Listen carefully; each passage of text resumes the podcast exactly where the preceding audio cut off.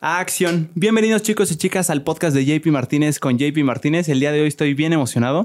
Tengo un invitado bien chingón, bien especial, el buen Fer Churquiza. ¿Cómo estás, hermano? Mi JP, un gustazo estar por acá. No, Me hombre, declaro fan de tu podcast desde, desde TikTok. Gracias, hermano. ¿Lo viste tú por primera vez en TikTok? Sí, sí. Claro, La primera pues- vez que lo vi fue en TikTok.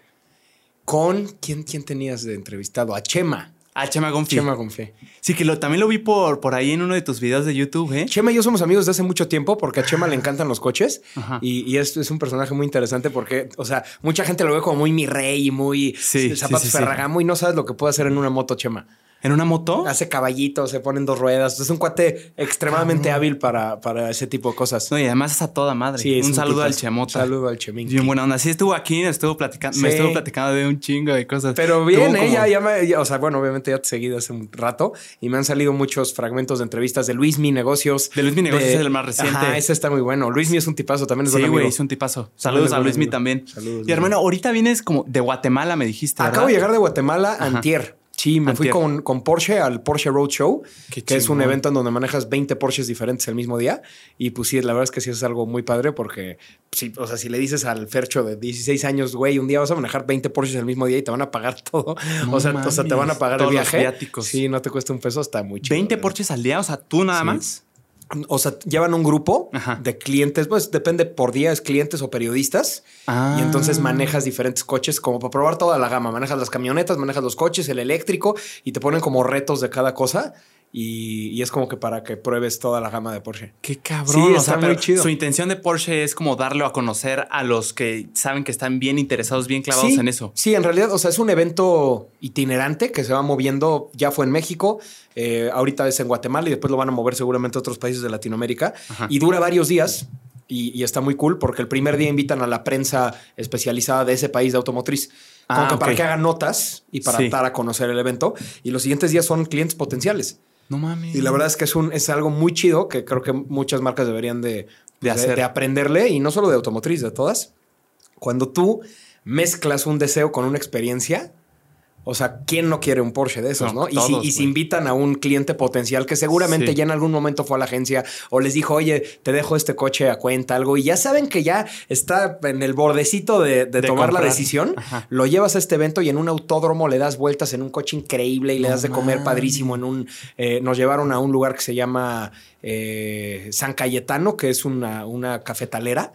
Y entonces es toda una experiencia gastronómica con los coches y con todo y te dan un regalito y así. No digo cuántas ventas no han de cerrar. Claro, eso, ¿no? lo, lo conquistas. Sí, no, y por ahí también oí, no me acuerdo de quién, que decían que es muy importante para, para cerrar un negocio y como que están en ese limbo, como dices tú, de puta, no sé si sí, si no, para convencerlo, una buena comidita nunca falla. Sí, porque claro. como que pues te sientes bien, te haces sentir bien, güey, y dices, pues ya. ¿Sabes qué? Claro que sí. Yo, yo, más que el producto, tú compras, creo yo, a la persona que te está vendiendo. Ok, al- O sea, cuando- específicamente a la Cuando persona. tú compras, compras es una, es una metáfora, por supuesto, ¿no?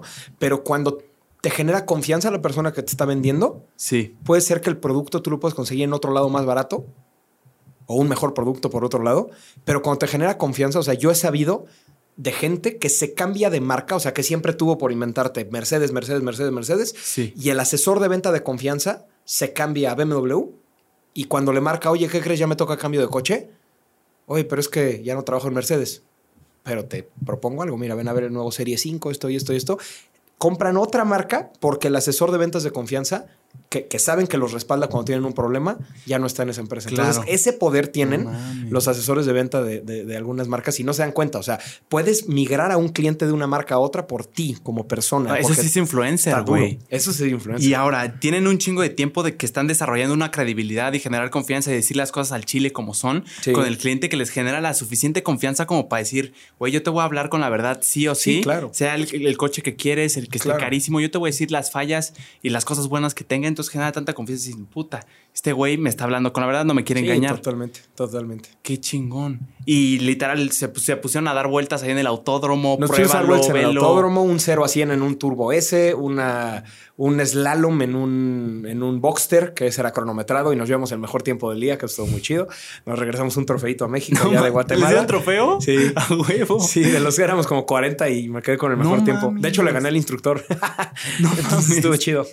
Bueno, también es cachirulear un poco porque yo soy piloto para Porsche en la carrera panamericana. Sí, vi, güey. Entonces, sí, o sea, yo iba como prensa, pero pues también corro coches. Que Entonces, ahí sí. te pasó una tragedia del pinche Sí, aceite del motor, ¿no? Nos vo- volamos el motor al tercer día en la Panamericana y sí estuvo cardíaco, pero se logró. Y decías Eh, que fue en el, en el tramito más chingón que para ti es, es de la carretera, ¿no? Sí, te, te platico un poquito de, de cómo fue todo ese tema. O sea, eh, cuando yo voy el año, no, bueno, ya, ya ahorita sería hace dos años, eh, voy por primera vez a la carrera panamericana en un coche nuevo, en un Porsche Carrera 4S, para, pues, para experimentarla en una categoría que se llama Sport Classic, que es no, no estás compitiendo realmente, sino que más bien, pues como que recorres la carrera La distancia. de cuates, ¿no? O sea, haces, Sí. haces la misma carrera, pero sin competir. Ah, ok. O sea, ¿No? te puedes parar cuando quieras y no No, no, o sea, te necesitas hacer el tramo como vas, pero Ah, no es a contrarreloj. O sea, tu tiempo realmente no cuenta contra los clásicos. Porque la Ah. carrera panamericana son puros coches viejitos.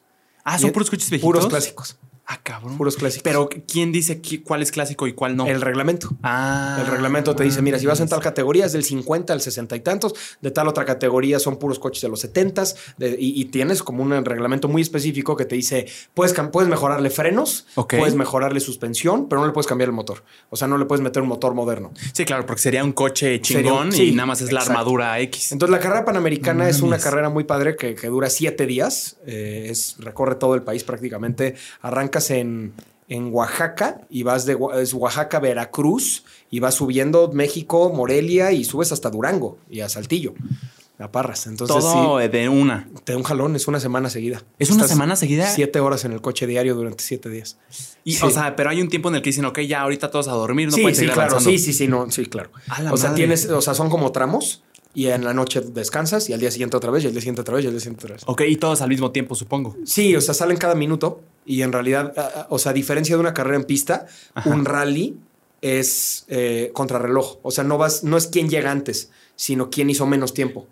Ah, claro. ¿No? Sí, claro, claro. O sea, de tu tiempo de salida a tu tiempo de llegada Ajá. es quién hizo menos tiempo. Ah, y ya ¿No? es en los rankings ahí. Exactamente. Qué Entonces tú vas compitiendo contra, contra los demás, pero por tiempo, no por, no por lugar. Ok. Que Y- claro, hay reclasificación y los van ordenando como van quedando, ¿no? Sí, sí, sí, ya los van categorizando. Y ahí lo que pasó del, del aceite, no llevabas lo suficiente, no, no lo preveniste, o sea, No, ¿es normal, güey? Fue- ¿O por no, qué no es eso? normal. Ahí te va. Fue todo un tema. Eh, realmente no fue una falla de, de- de falta de lubricación, porque aceite tenía, Ok, sino más bien se zafó un retén Sí. de- del, del cigüeñal y se empezó a fugar aceite por ahí. Entonces sí Ah. tenía aceite, pero no tenía presión de aceite.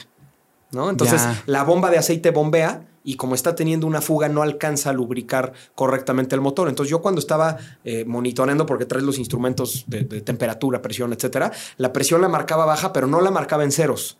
Entonces dije, che, le sigo dando, no le sigo dando. Pero como la temperatura estaba bien, dije, mientras no se, o sea, lo primero que le pasa a un motor cuando tiene falta de lubricación es que se calienta. Sí. Entonces dije, mira, la temperatura va bien, no traigo mucha presión, pero traigo un poco, pues le sigo dando, porque estábamos peleando categoría, íbamos en primero en la categoría. No mames, sí, Y- que ya llevabas días Sí. de este segundo, este segundo y se la estaban madreando es. ahí. Estábamos peleándonos la categoría y No pues yo decidí seguirle dando y troné el motor. Se Y truena Sí, se literal. amarró. O sea, se quedó sin lubricación y se amarró. Que es como se, se, desvieló. Sería distinto. O sea, ah, la, desvielada literalmente es el, el, pistón lo agarra una pieza que se llama la biela, que hace este movimiento. Cuando se desviela, normalmente es que esa pieza se rompe. Ok, ok. Aquí no se rompió nada, sino más bien como que por, por exceso de fricción, como que se fundió, haz de cuenta.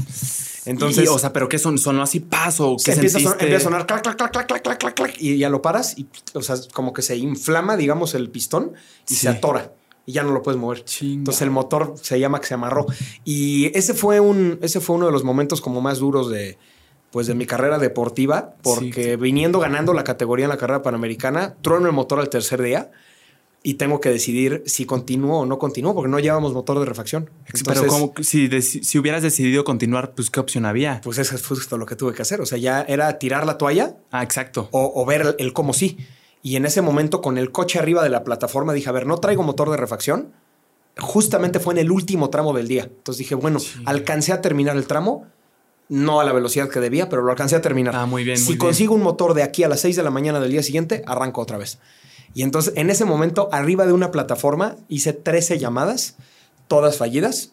Y la llamada número 14, a Rafael Maggio me dijo, yo tengo un motor de esos. No mames. Y le dije, pues tráetelo, compadre. Y a las 9 de la noche me lo trajo de Ciudad de México a Morelia y en el estacionamiento de un Holiday Inn no era ni un taller, era el estacionamiento de un hotel. Ahí le bajaron el motor, le subieron el otro motor y arranqué al día siguiente y gané la carrera panamericana. No mames, yo creí, güey, yo me quedé en el video que todo se fue a la fregada y como fue un fracaso, No, güey. no, al revés. Al revés, fue el fracaso que, que hizo que sacáramos la casta y le tuve que hablar a los patrocinadores. Que, ah, que aparte te platico, o sea, estos números no, normalmente yo no los comparto en mis redes porque pues de repente la gente es muy morbosa, pero Claro, me- eh, o sea, le hablo a este cuate y me dice, "Te- tengo un motor. Es lo que te iba a decir, güey. Seguro por la necesidad que tenías, dijo, no mames, lo que sea, lo va a pagar. Le, le digo, ¿y cuánto cuesta el motor? Me dice 18.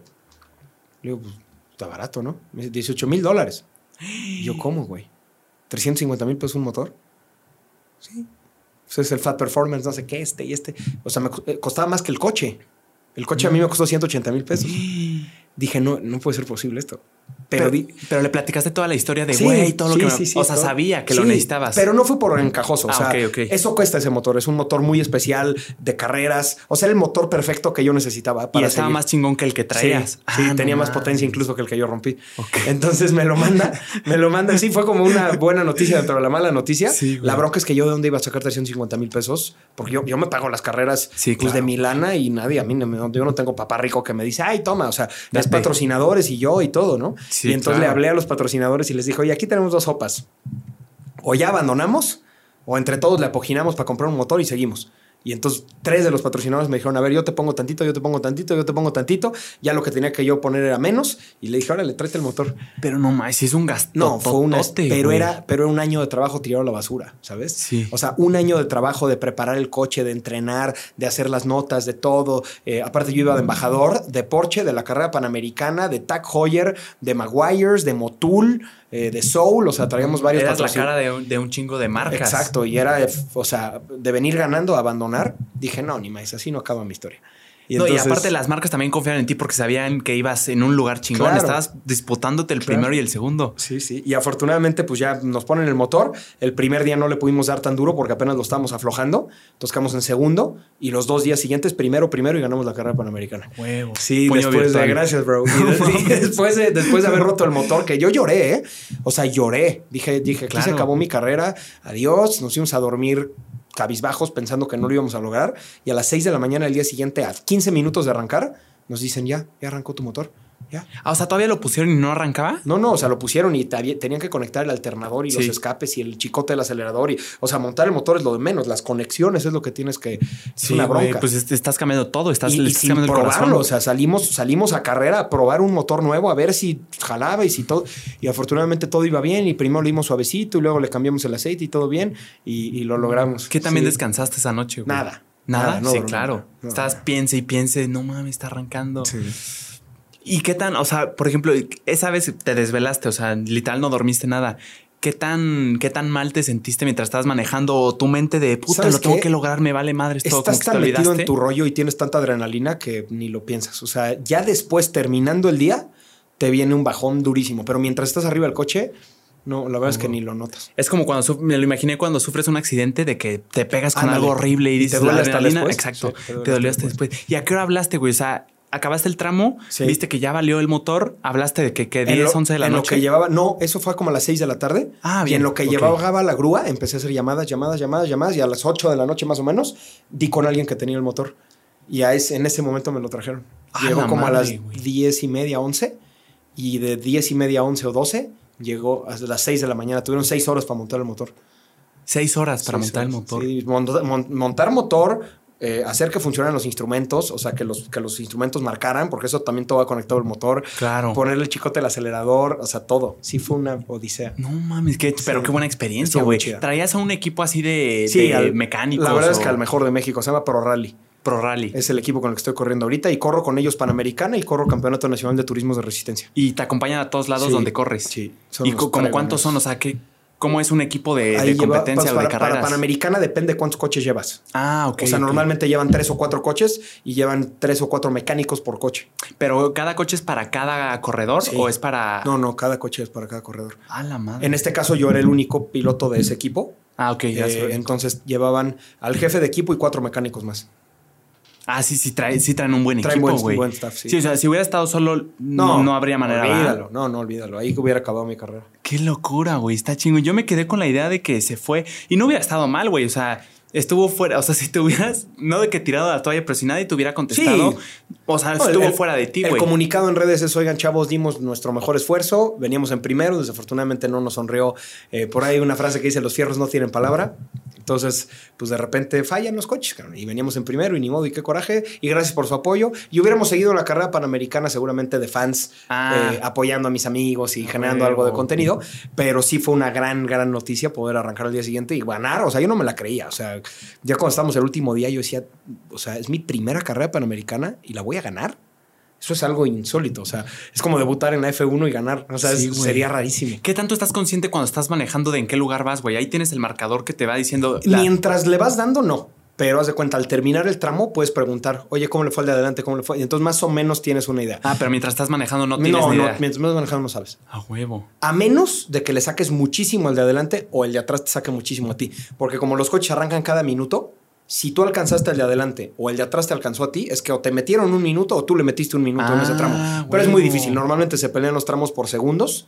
Es muy difícil. Por segundos. Ajá. Y me imagino en la, en la meta o, o lo cronometran con el. Con, el coche tiene un sistema. Tiene un, un Ah, chip. bien, sí, güey. Yo me imaginé No, por- que era un güey. No, iba todo así- es por GPS y súper Ah, está muy controlado. chingón, güey. sí. Y esta fue la que era con la Panamericana, es la que está cabrona de clásicos de, Sí, era- de competencia. No era como de la que me dijiste, no la estoy confundiendo con una de que era nada más de tú dale y por diversión. Es una categoría dentro de la Panamericana que se llama Ah, Sport Classic Tour. Sport Classic En donde le dan, le dan el acceso a coches de calle, que no son de Mm. carreras, porque los coches de carreras traen jaula antivuelco, extintor. O sea, si tú ves un coche de carreras lleno de tubos adentro con cinco cinturones, entonces en un coche de calle, pues no tienes la misma seguridad que en uno de carreras. Entonces, para no dejarlos fuera, les abrieron una categoría en donde tienen prohibido darle a, a ritmo de Ah. carrera, sino que vas, va- o sea, van rápido, pero van en un paseo, digamos. Sí, y no trae nada de no, el traen- uniforme. Creo que casco nada más. Ah, güey. Casco nada más. Sí. Y tú siempre desde chiquito, estaba viendo tus videos, ¿siempre fue, fue tu sueño ser corredor o nada más querías estar involucrado en lo que fuera coches? No, Cualquier fíjate, cosa. Mi papá, desde que tenía 19 años, empezó a restaurar motos y después empezó a restaurar coches. Y pues yo nací cuando mi papá tenía 40, o sea, cuando yo nací mi papá llevaba ya más de 20 años restaurando motos y coches clásicos. Sí, ya era un experto. Y era un expertazo. Y Claro. entonces yo desde niño, en el taller de mi papá, desde muy chiquito, pues por ahí eh, aprendí a meterle mano a, a los coches y me empecé a involucrar en el arte, porque es un arte de restaurar un coche clásico, o sea, de regresar algo de 1950 y tantos a su condición impecable y me empecé a enamorar del proceso de restaurar coches clásicos. Entonces, mi primer amor, digamos, en, en- el mundo de los coches son los coches clásicos, sin duda. Y eventualmente cuando empiezo a tener 14, 15, 16 años, me empiezan a encantar las carreras. Y Benito Guerra iba en mi escuela. Benito Guerra, que es campeón mundial de rallies, iban, iban, íbamos en el Eton. No mames. Y él iba cinco años arriba que yo. Y yo me acuerdo cuando yo en primaria de, es que hay un chavo en secundaria que corre coches. Claro, seguro lo vi. Era Además estaba era más mi grande. ídolo, era mi ídolo. Entonces, Benito. Y entonces me empecé a ir a sus carreras y me empecé a juntar con él. Y conforme fuimos creciendo los dos, cuando él ya tenía, ponle veintitantos y yo tenía 17, me empezó a jalar y me dijo: A ver, se ve que te gusta este rollo. Vente. A ¿Quieres. ¿Quieres aprender? Órale, yo te enseño. Y entonces yo, sin, sin tener lana, empecé a tomar los cursos de los cursos de manejo con Benito en donde yo le intercambiaba mi chamba del día por tomar el curso.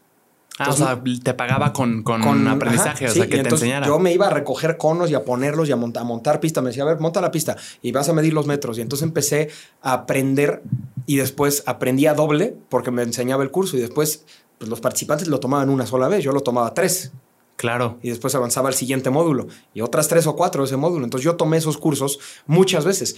Y ahí es donde, justo lo que te comentaba antes de, de, De venir, ¿no? Creo que, creo que mucha gente dice, yo sueño con ser piloto, yo sueño con ser comunicador, Sí, yo sí, sueño sí. con ser DJ, lo que quieras, empresario. Sí. Y poca gente realmente hace lo necesario. O sea, a mí me llegan 10 mensajes a la semana de gente que me dice, sueño con ser piloto, pero no sé ni por dónde empezar.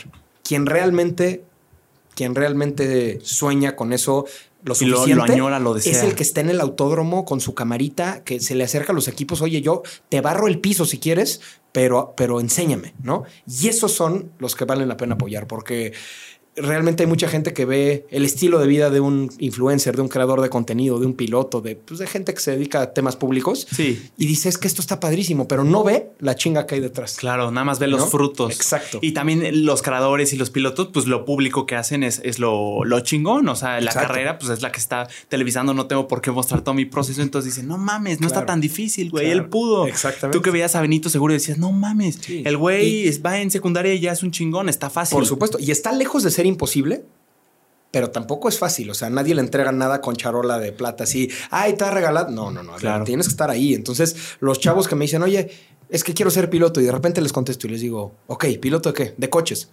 ¿Pero de qué categoría? Pues, ¿qué categorías hay? Brother, no es mala onda, pero no, no lo quieres tanto como dices. Claro, ¿no? ni Si- siquiera sabes, ni siquiera si, has real- investigado. si realmente eso fuera tu desayuno, comida y cena, sabrías perfecto qué categorías hay, qué campeonatos hay en tu ciudad, qué equipos hay. Ya hubieras ido a de fotógrafo, de recogeconos, de barrendero, de yo qué sé, a, a ver y a estar cerca de los coches, ¿no? Claro, para empezar a escalar. Que los coches es mi mundo, pero así funciona igual en la música, en, en- en lo que quieras. Claro. La gente que, que realmente lo trae es la gente que está pegada ahí y, muchas veces es como, bueno, es que no sé ni por dónde empezar. Pues es que, dude, de- desde tu sillón no vas a lograr nada. Claro. No es que realmente lo quieras. O sea, ves, ves un pedacito de ese mundo en redes sociales y crees que por ahí es. Pero quien realmente sabe los dos lados, la parte buena y la parte Exacto. mala, y de todas maneras lo quiere, es el que vale la pena. Sí, la persona que ama el proceso, no solo los frutos. O sea, el- yo le quiero chingar, yo quiero practicar y quiero aprender. O sea, como amar ese, ese procesito que viene antes del re- el resultado chingón y los frutos y todo lo que ven, todo y que se ve cabrón. Si amas todo, todo ese camino, aunque te cueste y la, la cagues y no sepas ni qué onda y te rechacen y empiezas a barrer y no avances y no avances. O sea, si empiezas a amar eso, cuando lleguen los, los frutos productos Además de que ya te los mereciste, dices, no mames, ahora sí lo puedo probar chingón. Exacto. Sí, o sea, todo ese procesito, ya dices, no mames, ahora, ahora sí me sabe el fruto de, de todo Claro. lo que he hecho de estarla regando. primero te tienes que hacer experto en algo antes de ni siquiera empezar a, a pensar en meterte, ¿no? O sea, yo, yo agarrando el ejemplo de los coches, Mm. primero tienes que ser experto en, a ver, qué campeonatos hay, cómo funcionan las categorías, quiénes Sí. son los dueños del equipo, cuánto cuesta correr una un campeonato, etcétera, etcétera, etcétera, etcétera. Mil variables, ¿no? Que después de tres años de estar metido en ese mundo, cuando te dicen, oye, si tú quisieras correr, ¿qué tendrías que hacer? Ah, mira, contacto a tal equipo, me renta un coche, tiene este costo, yo tengo que conseguir un patrocinador. Entonces, tu camino de cómo llegar a ser piloto es clarísimo. Porque ya estás metido en ese mundo. Pero si estás desde tu sillón viendo Instagram y ves las redes sociales de Mick Schumacher y dices, pues qué padre la vida de este güey, yo quiero ser piloto. Sí, pues estás realmente haciendo lo necesario para llegar ahí o nada más te gusta lo que ves Claro. y estás desde tu sillón, ¿no? Entonces, yo entiendo que no todo en la vida es chaleganismo, pero yo conozco gente. Había un piloto aquí en Querétaro que muy, muy curioso porque se llama Max y en su ventana decía Max Racing. Teóricamente en la ventana debería venir tu apellido. Ah, Y. Max quizá no lo sabía y entonces le puso Max Racing.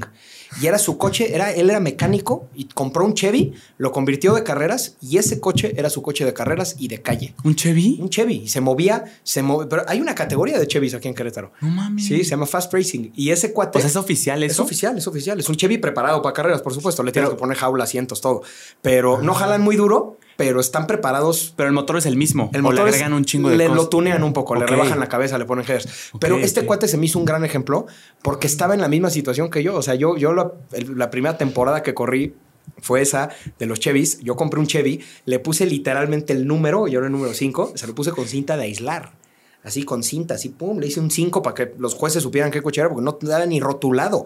Traía las llantas de calle, JP. O sea, traía unas llantas de calle pésimas. O sea, yo por más duro que le daba, no me metía al top 10. Claro, güey. Y ya después, conforme vas avanzando, le metes unos amortiguadorcitos, le cambias las llantas, ya vas avanzando hasta que te empiezas a meter a top 5 y pues ahorita ya estoy corriendo campeonatos mucho más grandes. Pero este cuate Max, que te digo, el Max, famoso Max Racing, era un mecánico que tenía su coche de calle, que era ese Chevy, que lo convirtió en coche de carreras y lo usaba en la calle y en las carreras. Era su coche para todo. Para todo el práctico, ese cuate es el ejemplo perfecto de alguien que realmente dice, yo voy a ver el cómo sí, cabrón. Claro, güey, ¿No? porque también te puedo decir, no mames, pues sí, lo dices muy fácil, pero güey, tú tienes un coche este, tienes un Porsche cabrón, ya está tuneado, tienes a tu equipo cabrón, pero luego dices, ah, cabrón, este güey empezó en un Sí. Chevy. Nadie- o sea, nadie ve lo deja que de decir eso, nadie güey. ve Tu lo papá tiene un detrás. Chevy. Sí. O sea, claro que es posible, güey. Nadie ve lo que hay detrás. Desafortunadamente en, en redes sociales ves nada más un pedacito de la vida de la gente. Sí. Y normalmente para cuando ves ese pedazo de la vida de la gente es porque ya se hicieron conocidos. Sí, ya, ya están en, el, en la cima. Es normal. O sea, cuando alguien, cuando alguien ya se hace conocido en redes es porque ya tuvo cierto éxito. Pero el camino que hay detrás, o sea, alguien puede llegar a ver tu vida o la mía o la de alguien y decir, oye, pues es que qué padre y pues qué envidia, ¿no? Qué envidia porque seguro este todo le vino fácil, pinche, pinche junior, seguro su papá le pagó todo. A ver, a mí mi papá nunca me puso un peso para las carreras porque pues, es, una, es un tema caro, o sea... No, y aunque te lo hubiera puesto, güey, o sea, si no, si te lo hubiera puesto todo y no eres lo suficientemente bueno, o sea, va a llegar un punto en el que las palancas y todos los contactos van a valer porque, güey, no eres lo suficientemente bueno para dar el siguiente paso y ahí vas a quedar. Correcto, pero ahí, o sea, digamos, yo, yo empecé a querer correr coches a los 14 años, me empecé a entrenar a los 15 y mi primera carrera fue a los 19. ¿A los 19? Pues qué, o sea, ¿cómo te entrenas para una carrera? Pues con cursos, con simuladores, yendo a track days, que es, no es una carrera como tal, pero es un día de pista en donde puedes probar el coche y, empiezas a ver qué tan lento o qué tan rápido estás, dónde estás fallando. Eh, hay que hacerlo también profesional, pones una cámara y te comparas tú con el más rápido de tu categoría. O sea, o algún amigo tuyo que tenga más experiencia. Oye, a ver, me estás sacando tres segundos por vuelta. ¿Qué estoy haciendo mal? A ver, vamos a comparar los videos. Mira, tú estás frenando aquí, yo estoy frenando acá. Tú estás tomando así esta curva, yo estoy aquí, yo bajo a segunda, aquí tú te quedas en tercera. Y entonces empiezas a aprender y tienes que tener humildad para decir, me voy a callar el hocico y este cuate sabe más que yo y lo voy a escuchar.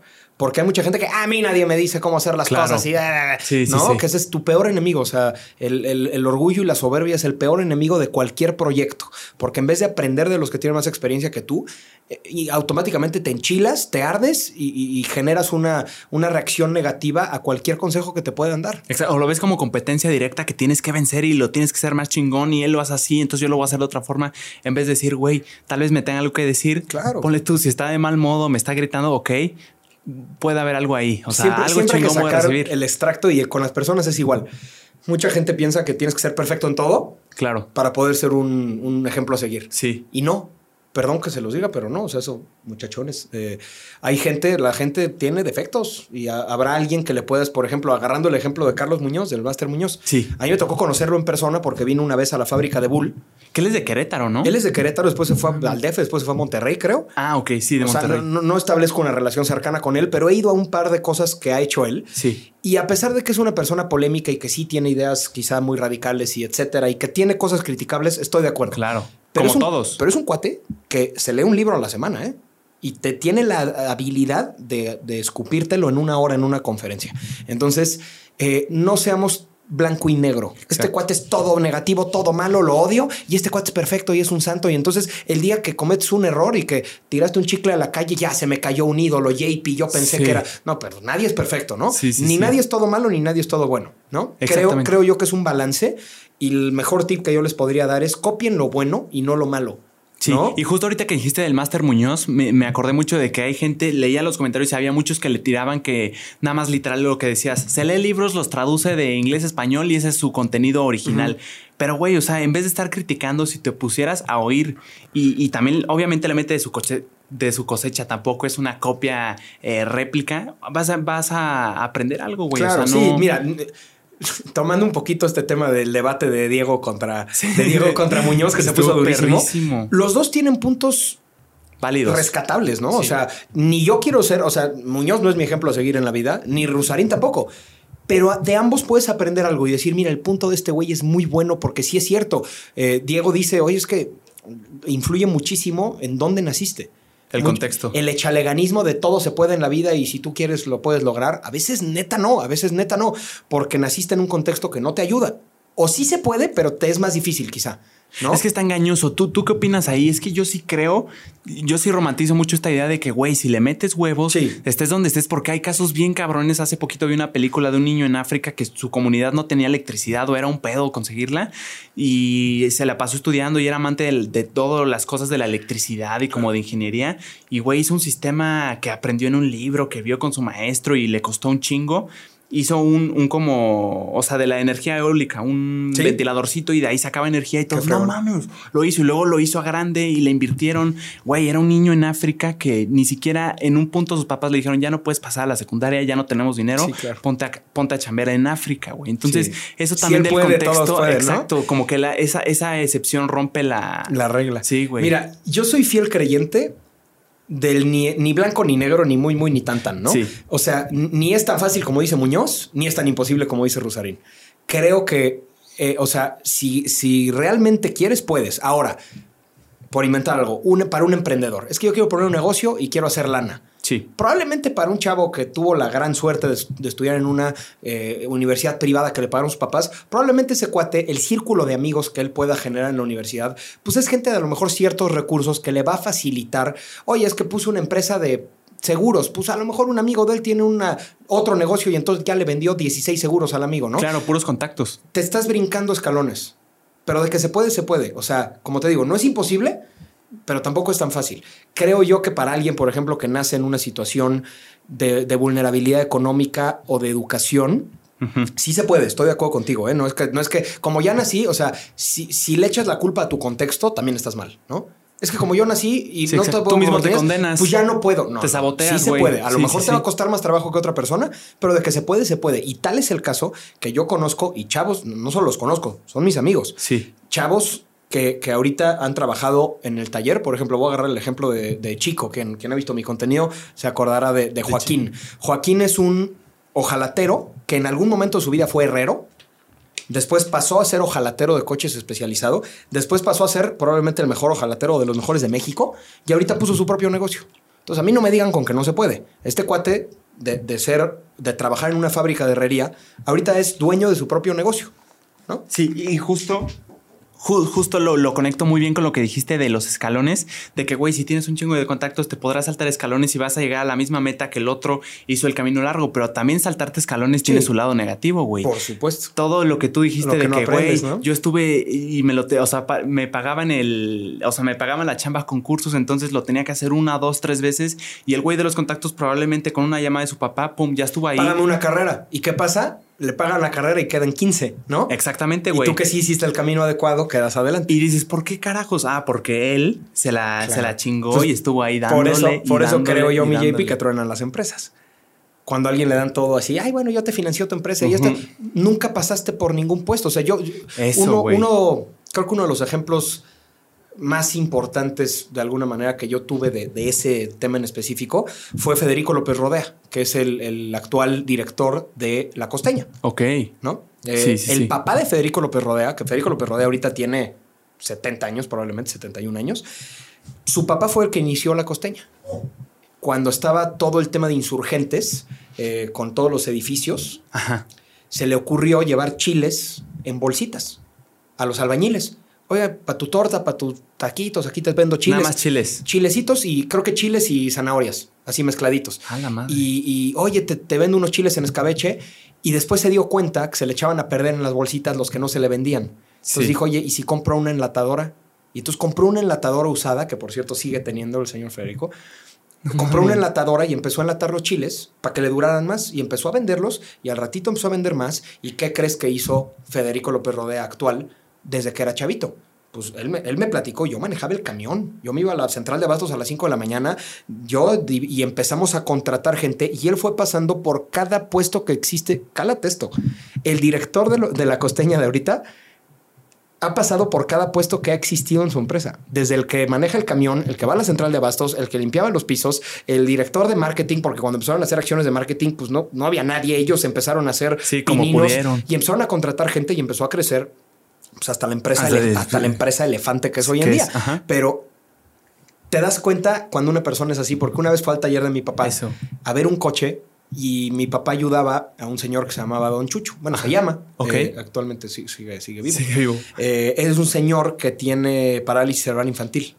Ah, cabrón, ¿cómo está eso? El parálisis cerebral infantil es una enfermedad que te retrae las, las extremidades Ajá. y hablas muy mal. O sea, hablas, Ah. hablas como, como zombie. Pero piensas como. Piensas perfecto. esa, Ah, es, esa es la huevo. bronca. O sea, eh, tu, tu expresión verbal es muy torpe y, y tus extremidades están como atrofiadas, pero por un tema de señal. O sea, no baja la señal bien Mm. al cuerpo, pero él, él piensa igualito que tú. Es Sí, como si no hubiera un cable que no se Exacto, conectó bien. Es igual de inteligente que tú. Ah, la madre. Entonces es, es muy complicado porque pues una persona a lo mejor que tiene otro tipo de discapacidad ni se da cuenta que la tiene y está feliz y está en la chorcha. Sí. Y estas personas que tienen eh, parálisis cerebral infantil se dan cuenta de todo, se dan cuenta que la gente los ve feos, se dan cuenta que... Y entonces es un tema muy difícil. Y mi papá toda su vida ayudó a este señor Don Chucho con lo que podía, ¿no? Con algo de lana, Claro. sobre todo con, con, con cariño y con, oye, pásale y te cortamos el pelo. Y entonces ponía a uno de sus mecánicos a cortarle el pelo a Don Chucho, lo bañaban, le daban ropa limpia, todo el rollo. Eh, don Chucho le platicó que cuando él pedía dinero, como no se puede bañar, eh, porque aparte era, estaba en situación de calle. Aparte. No mames. Sí, dificilísimo. Y, y entonces mi papá lo ayudó a conseguir eh, un lugar en donde dormir. Y pero cuando pedía dinero, como, como camina muy atrofiado y habla muy raro, la gente pensaba que estaba drogado, borracho, loco, etcétera. Entonces no le bajaba el vidrio. Y entonces él vivía de las limosnas y nadie le daba limosnas porque se asustaban. Entonces mi papá le diseñó como una especie de pues de arnés, digamos que tenía como dos palitos, ¿se de cuenta? Ajá, y tenía una cubeta a un metro de donde estaba él que decía, hola, mi nombre es Jesús, no estoy loco ni drogado, tengo una enfermedad que se llama ta, ta, ta, ta, ta, por favor ayúdame. Y entonces cuando se acercaba al coche, la gente leía eso y decía, y entonces lo ayudaban. Se le ahorraba toda la ¿No? chamba de él intentar cada uno, Sí. uno por uno decirle lo que y es tenía. normal, o sea, eh, la gente cuando, cuando ve algo que no conoce te saca de onda. O sea, entre que son peras y son manzanas, y, o sea, no le vas a preguntar, oye, compadre, estás drogado. O sea, no sabes, ¿no? Sí, claro, y aparte toda la inseguridad Sí, que se vive, exacto, por ejemplo, me lo imagino en la Ciudad de México, eso güey. eso en México, en Yo estuve hablando, eh, estuve hablando con, con- no me acuerdo con quién en el podcast de que, güey, a veces, ah, pues con Alex. Mm. Él me decía que lo asaltaron ya tres veces Sí. y, y le dije, es que, güey, yo, yo soy provinciano, yo soy de Querétaro. ¿Qué carajos la gente no tiene compasión? Porque un Uber me decía que asaltaban literal a plena luz del día en los Sí, coches y había en el tráfico, güey. Y le decía, güey, no hay como una soli- solidarización de que todos se pongan a pitar, a hacer escándalo Sí, no, no. para que el güey se expanda y se... te da Exacto, miedo güey. porque a ver si no te dispara a ti. Y no lo hacen por egoísmo, lo hacen porque... Por self-preservation. El, el- el instinto más básico es el de conservación, ¿no? Sí. Ah, te digo, perdón. Y entonces este cuate, este cuate, eh, señor Don Jesús, alguna vez estaba en el taller, le estaban cortando el pelo Sí. y llegó, llegó Don Federico López Rodea, que llega en una camionetonga con guaruras y así, Sí, picudo. Me imagino, y güey. llega y mi papá ya le había platicado de Don Chucho. Bueno, no agarró una cubeta de una cubeta de cómex elijas, la volteó y se sentó a platicar con Don Chucho con cinco escoltas esperándolo, ¿eh? En una cubeta mugrosa de cómex de, de lijas de agua tenía dentro. Que este señor fue el hijo del, del fundador hijo del que, mero mero, que estuvo en todos los puestos de la empresa. Exactamente. Ah, Y se sentó a platicar con Don Chucho mientras le cortaban el pelo a Don Chucho. Que me cae que entenderle a Don Chucho lo que habla es toda una odisea. O sea, nosotros porque ya lo conocíamos, medio le entendías, pero es, habla muy mal. Eh, y, y, don, y don Federico ahí como que echándole ganas. Sí, y entonces donde dices, a ver, si este güey no es mamón, nadie tiene por qué ser mamón, ¿no? O sea, es una persona que tiene todo el éxito económico que te puedas imaginar en la historia sin entrar a muchos específicos. Y ese cuate está sentado hablando con alguien que no le aporta nada, simplemente es por, por buena onda. ¿no? Por persona. Por vibra. Sí. Y después te encuentras un gerentillo de área mamoncito que trae un BMW de hace cinco años y se siente puta y que no le habla a nadie, Sí. ¿no? O sea, ese fue un gran ejemplo para mí, el ver eso, así verlo sentado y decir, yo me acuerdo porque yo estaba, yo estaba trabajando en un coche que era mío y le estaba lijando una parte y yo estaba viendo eso y me acuerdo perfecto haber dicho, qué escena, ¿eh? Estás viendo uno, un cuate exitosísimo, no a nivel México, a nivel mundial. Sí, o sea, un cuate de adeveras. Un de- de- tiburón. De, de lana de adeveras. Y está sentado con este cuate platicando como si fueran eh, amigos de toda la vida, ¿no? Y dije, si este güey no es mamón, nadie tiene por qué serlo. Y eso se me quedó, mira, aquí. Claro, pero eso, o sea, estoy de acuerdo, pero lo veo difícil todo ese trayecto de, de que muchas veces, güey, o sea, sí es la realidad, el factor común creo que sí es y sí se puede ver de que el hijo heredó la empresa de la- del papá, entonces literal sin saber nada ya es director nada más por sangre, o sea, por Claro. la herencia.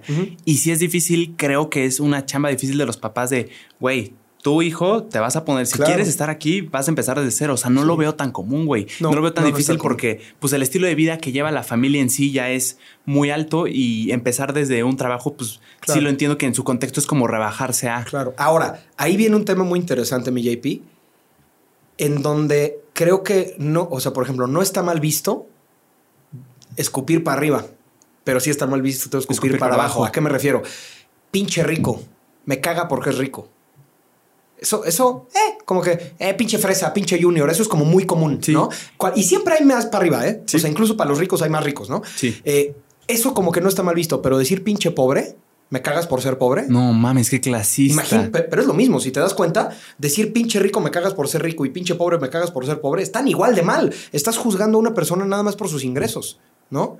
Sí, por su persona. Cuando hay todo un panorama mucho más allá y mucho más profundo de quién es esa persona. Hay ricos que son una mierda Y hay gente que no tiene muchos ingresos, que también es una mierda, ¿no? Sí, y creo que se ve mucho a un discurso que se ha vendido de, güey, contrastar ricos contra pobres y el enemigo del pobre es el rico y el enemigo del, rico es el pobre porque no... Yo creo que, es así. Yo creo que debemos de quitarnos ese cassette y ni ver con odio a los de arriba, ni ver con odio a los de abajo en lo absoluto. O sea, creo que, creo que obviamente es más común que alguien, que alguien que ve a alguien hacia arriba lo pueda ver con cierto resentimiento o con cierta envidia o algo así. Eso yo lo entiendo, pero siempre hay más para arriba. O sea, incluso, incluso el que tiene lana. Eh, puede haber alguien con más lana, ¿no? Y es que, yo, es que yo traigo un Mercedes-Benz, pues es que este otro cuate tiene avión privado, es que este tiene yate, es que este tiene ocho casas, ¿me entiendes? O sea, siempre hay más para arriba y también siempre hay más para abajo. Entonces creo que ese, ese hecho de ya por default alguien fresa me caga por fresa o alguien, eh, oye, es que este cuate pues viene de abajo, me caga por, o sea, no, no que me gustaría usar la palabra que usa todo el mundo que se me hace horrible, pero ya sabes, eso creo que nos lo tenemos que quitar, o sea, más que, más que para arriba o para abajo es conoce a la persona y realmente date la oportunidad de tener amigos fuera de tu círculo social y vas a ver qué nutrida es tu vida. O sea, vas a aprender muchísimo. Eso, y más que la persona, creo que, o sea, cada persona lo haga, creo que es un tema cultural. O sea, de que sea clasificado, por ejemplo, de que en tu mente si alguien es rico es porque hizo un chingo de cosas corruptas para estar ahí. O sea, como que se, ha vendido toda esta idea, todo este discurso de este, el que es rico es bien pinche corrupto y no, sabes, ¿no? no sabes a las personas que mató, güey. No sabes por los que le acabas de dar clavo. Le acabas de dar clavo, JP. Muchas veces se piensa, ah, es que este a lo mejor no tiene lana por huevón eso y este tiene lana por tranza. Exacto. No, no, a ver, no fuerces así. O sea, hay gente que a lo mejor no tiene buenos ingresos y no es floja, ¿no? Nada más no le ha dado al clavo, no, no, le, no le ha entendido a lo mejor a ciertas cosas. Y hay gente que hizo lana que le hizo de la manera por la derecha, como dice, ¿no? O sea, sin tener que transarse a nadie ni hacer cosas chuecas. Creo que se nota cuando alguien, eh, cuando alguien hace las cosas bien, porque no le debe nada a nadie. O sea, duerme tranquilo y hay gente que todo se anda escondiendo y con escándalos. Y tú te enteras en internet, te enteras. Las personas lo están buscando. ¿Quién, lo busca? ¿Quién, con quién ya no se habla? ¿Con quién? Y pues en el tema de los coches pasa mucho, desafortunadamente. Ah, sí, sí. pues yo creo que en todos, ¿no? O sea, como en cada profesión tienes como la mala fama y no mames, este güey lo que hizo, o sea, como que sí se da mucho de en cualquier, en cualquier chamba. Desafortunadamente, sí. Oye, mi Ferry, ahorita desviándonos un poquito de tema, tienes una estación de radio, tienes un programa de radio. Sí. ¿Qué tal? ¿Cómo te ha ido, güey? ¿Cómo lo sientes? Fíjate que muy bien. Eh, yo, yo trabajé hasta hasta 2019 trabajé en una empresa que se llamaba DTT. DTT era Driving Training Team. Es una empresa que llevaba la cuenta de Nissan Latinoamérica. Entonces, por eso de repente en redes sociales ven que yo tengo muy, muy buena relación con Grupo Nissan, porque yo capacitaba a los vendedores de Nissan a nivel, Latinoamérica. Era de México para baja excepción de Brasil, los capacitamos nosotros. Entonces, a mí me tocaba capacitar 4.000 asesores de venta y esa chamba tuve 5 años. De hecho, ese es mi, mi core, digamos, antes de empezar a crear contenido ni nada. ¿Asesor de venta? Era, era capacitación a fuerza de ventas. A la madre. Eh, ¿Tú estudiaste periodismo? Yo estudié comunicación. Ah, ok. Sí, sí porque en, tu video de Insta dice periodista o algo así. Periodista automotriz. Ah, sí. huevo. Porque hago periodismo, pero lo que pasa es que yo, yo saqué una revista que se llamaba Overdrive, que era una revista de coches. Ah, Y la troné. Esa es de esas Fuck Up Nights, ¿no? Sí. Eh, yo, yo lo que, lo que estoy haciendo ahorita bajo mi nombre yo lo planeaba hacer con un medio, como lo es Automóvil Panamericano, Autocosmos, Autología, un medio especializado de coches. Yo lo que quería era tener una revista digital de coches que fuera revista escrita y también de video, de reseñas de video. Y ah. empezó a jalar y el ratito en, Instagram ya tenía 3.000 seguidores por ahí. Y finalmente, pues entre que yo estaba en la carrera y no le metí el tiempo suficiente y trabajaba y, y, estudiaba al mismo tiempo mientras tenía este proyecto, pues ya no me dio la vida y decidí cerrarla. Y actualmente mis redes son son lo que en su momento quise que fuera Overdrive MX. Qué locura. O sea, tú lo planeabas para una marca en específico de güey, yo le voy a generar un hacer una contenido. Yo quería hacer una revista de coches y tener mis editores y eso. Y terminó como da vueltas la vida, ¿no? Terminó siendo un medio que hace lo mismo, pero con nombre de persona, con nombre de Fer Churquiza. Pero eh, está más chingón, ¿no? O sea, pues yo lo veo en la forma de que, güey, tú puedes trabajar con pues, Nissan, pero también puedes trabajar con Puede ser menos institucional. Que eso está padre. O sea, tener nombre de persona me permite a mí yo subir contenido hablando como yo hablo, como hablas tú en tu podcast. Claro. Yo hablo así. Exacto. Y, hablo como soy, ¿no? Y siendo un medio, no. Siendo un medio tienes que ser, o sea, un medio con nombre de medio, sí. tienes que ser muy institucional. como la radio. Ahorita hablamos hasta del tema de las marcas, güey. Le ponen una etiqueta. Eh, regresando al tema del programa de radio, hace tres años sacamos un programa de radio que se llama Radar Speed. Sale los jueves de 7 a 8 de la noche en Radar 107.5 en todo el Bajío y se puede escuchar en todo el mundo por www.radarfm.mx. Ok. Y es actualmente el programa de coches escuchado en el Bajío. Es especializado en coches, motos y lifestyle alrededor de eso. De repente hablamos de relojes, de repente hablamos de, pues, de cosas de relacionadas al mundo automotriz, pero, pero ha sido una aventura muy padre junto con Sergio Peralta, que es mi socio y copiloto de la carrera panamericana. Ah, fue el copiloto. O sea, él, Él iba copiloto es uno de mis mejores amigos y, y mi socio del programa de radio. Y pues hablamos de eso muy padre. Y es una es un medio distinto a, a- a redes sociales, por supuesto, que te escucha claro. otro tipo de audiencia. Te escuchan mucho en coche, por ejemplo. Más adulta, dirías tú. Sí, por un lo poquito, general. un poquito más grande de edad y sobre todo gente que, que, o sea, mucha gente ahorita escucha pues podcasts, escucha Spotify, escucha otro tipo de música la que él quiere Claro. o una serie la que él quiere y en el tema del radio pues es el FM. Entonces de repente te están escuchando gente que va trabajando en el coche, repartidores, eh, eh, taxistas, gente de que, que va en, manejando la- Claro. la, micro, gente que está chambeando. Sí, mucho Eh, manejando, ¿verdad? Manejando, es- manejando es Radar es la estación más escuchada en coche. Digo que sí he escuchado a personas, o sea, que entras en su casa y está ahí lavando y tiene como la radio. Sí. Digo, ya no se usa mucho, pero Claro. también creo que debe de haber de esos. Pues todavía se escucha la radio, pero como te digo, la escucha otro tipo de audiencia que sobre todo, o sea, nosotros le llegamos mucho a los que chambean en el coche, como te digo, taxistas, Sí. gente repartida, o sea, los que están en el coche todo el día, Ubers. y Ubers, etcétera, y entonces ellos escuchan el radio y de repente les mandamos saludos y pues es, es un medio muy padre, la verdad. Qué chingón. Sí. ¿Y, y qué tanto, o sea, por ejemplo, ahorita que estás en un podcast, qué tan diferente lo ves con la radio? O sea, qué cosas se pueden hacer, qué cosas no. Pues mira, en el, en el podcast puedes decir lo que quieras realmente, Sí. hasta donde yo sé, Sí, a menos sí, de que tú me digas lo no, contrario. Yo, yo todo. Eh, pero en la, en la estación de radio el tema es que si, por ejemplo, si se sale una grosería de las feas, multan a la estación. No mames. Sí. ¿Pero quién lo multa? pues hay una, eh, hay una asociación y no sé qué, y ta, ta, ta, y tienes que estar, o sea, por ejemplo, los locutores tienen que estar eh, sindicalizados, y entonces el sindicato y la no sé qué de la radio y de la televisión y no sé qué está monitoreando y pues te pueden meter ahí una multa y etcétera. Es que, güey, es una sí. cosa que yo no entendía porque Sí. yo lo veía en factor. O sea, no había como una estación de radio, un programa de televisión que sí pudiera hacerlo. Yo sé, que yo rompiera sé la que regla, hay ciertos programas de radio, por ejemplo, Ya Párate, que estaban Facundo, Frankie Mostro, etcétera. Ajá. Creo que sí decían groserías al- abiertamente. Pero nosotros, no sé si es por el horario o por el tipo de estación, no, no tenemos autorizado. O sea, puedes decir, güey, puedes decir, qué pedo. Pero si dices algo ya gacho, o sea, si, si dices verga, por Sí, ejemplo. verga, verga, pendejo. Sí, pendejo te la pueden, pendejo te la pueden pasar. Te la pueden pasar. Pero, o sea, si dices verga, pito, cosas así como ya medio más fuertes. ya como tirándole a lo vulgar. Sí, tirándole a lo vulgar, Ah, ahí sí, madre. ahí sí hay pedo. Güey, Sí. pero qué locura que no está en sus manos. O sea, no es un tema de que Fercho no quiere te- decir no, groserías. Se te sale, güey. Y se te sale. O sea, yo te lo digo porque yo de repente en mis videos, yo no soy tan pelado, pero en mis videos de repente digo, no mames, ¿no? Claro, Que. Todos lo decimos. Sí. Si dices no mames al aire en radio, aguas. Y te, hay pedo. ¿Te dicen algo en vivo? O sea, de Sí, o sea, desde, desde la, desde la Desde la cabina te cabina. hacen cara así como de, güey, güey, güey, güey, ¿qué acabas de decir? O sea, sí, sí, No sí, sí. Sí, es todo un tema, sí es todo un tema. ¿Y si los han multado? O sea, sí te han No, multado. nosotros nunca hemos llegado al punto de multa, pero sí hemos llegado a. Una vez nos, sí nos llamaron la atención, pues porque algo dijimos, creo que me albureé yo a Sergio, pero sí fue así de. Muy directo. de- sí, bastante obvio. Entonces, creo que sí. Creo que, pero bueno, afortunadamente nunca hemos tenido broncas. A huevo. Pero se queda una advertencia esa. Sí, como que sí te dicen, oye, güey, aguas con esto, ¿no? Y oye, y de temas, o sea, que pueden, de política, de. Lo que queramos. Eso sí, todo. Mira, política, realmente en nuestro programa no tenemos un filtro. Procuramos no meternos en el tema político porque la verdad es que no es el giro del programa. Mm. O sea, es el, el- el programa es de coches. Yo, Claro. mira, la realidad es que en mis, en mis redes sociales prácticamente no opino de política. Mi Fercho, ahorita tocando el tema de la radio, me queda claro que no es un tema de la persona en sí, del locutor, lo que pueda decir, lo que no. ¿Qué tanto ves o crees que la radio va a morir pronto? Yo creo que definitivamente ha bajado la audiencia de la radio porque anteriormente, si tú te vas, yo que estoy metido en, en industria automotriz, que es donde normalmente escuchas el radio en el coche, eh, anteriormente, Mm. pues primero era puro radio, no había otra cosa. De Claro. repente llega radio con cassette.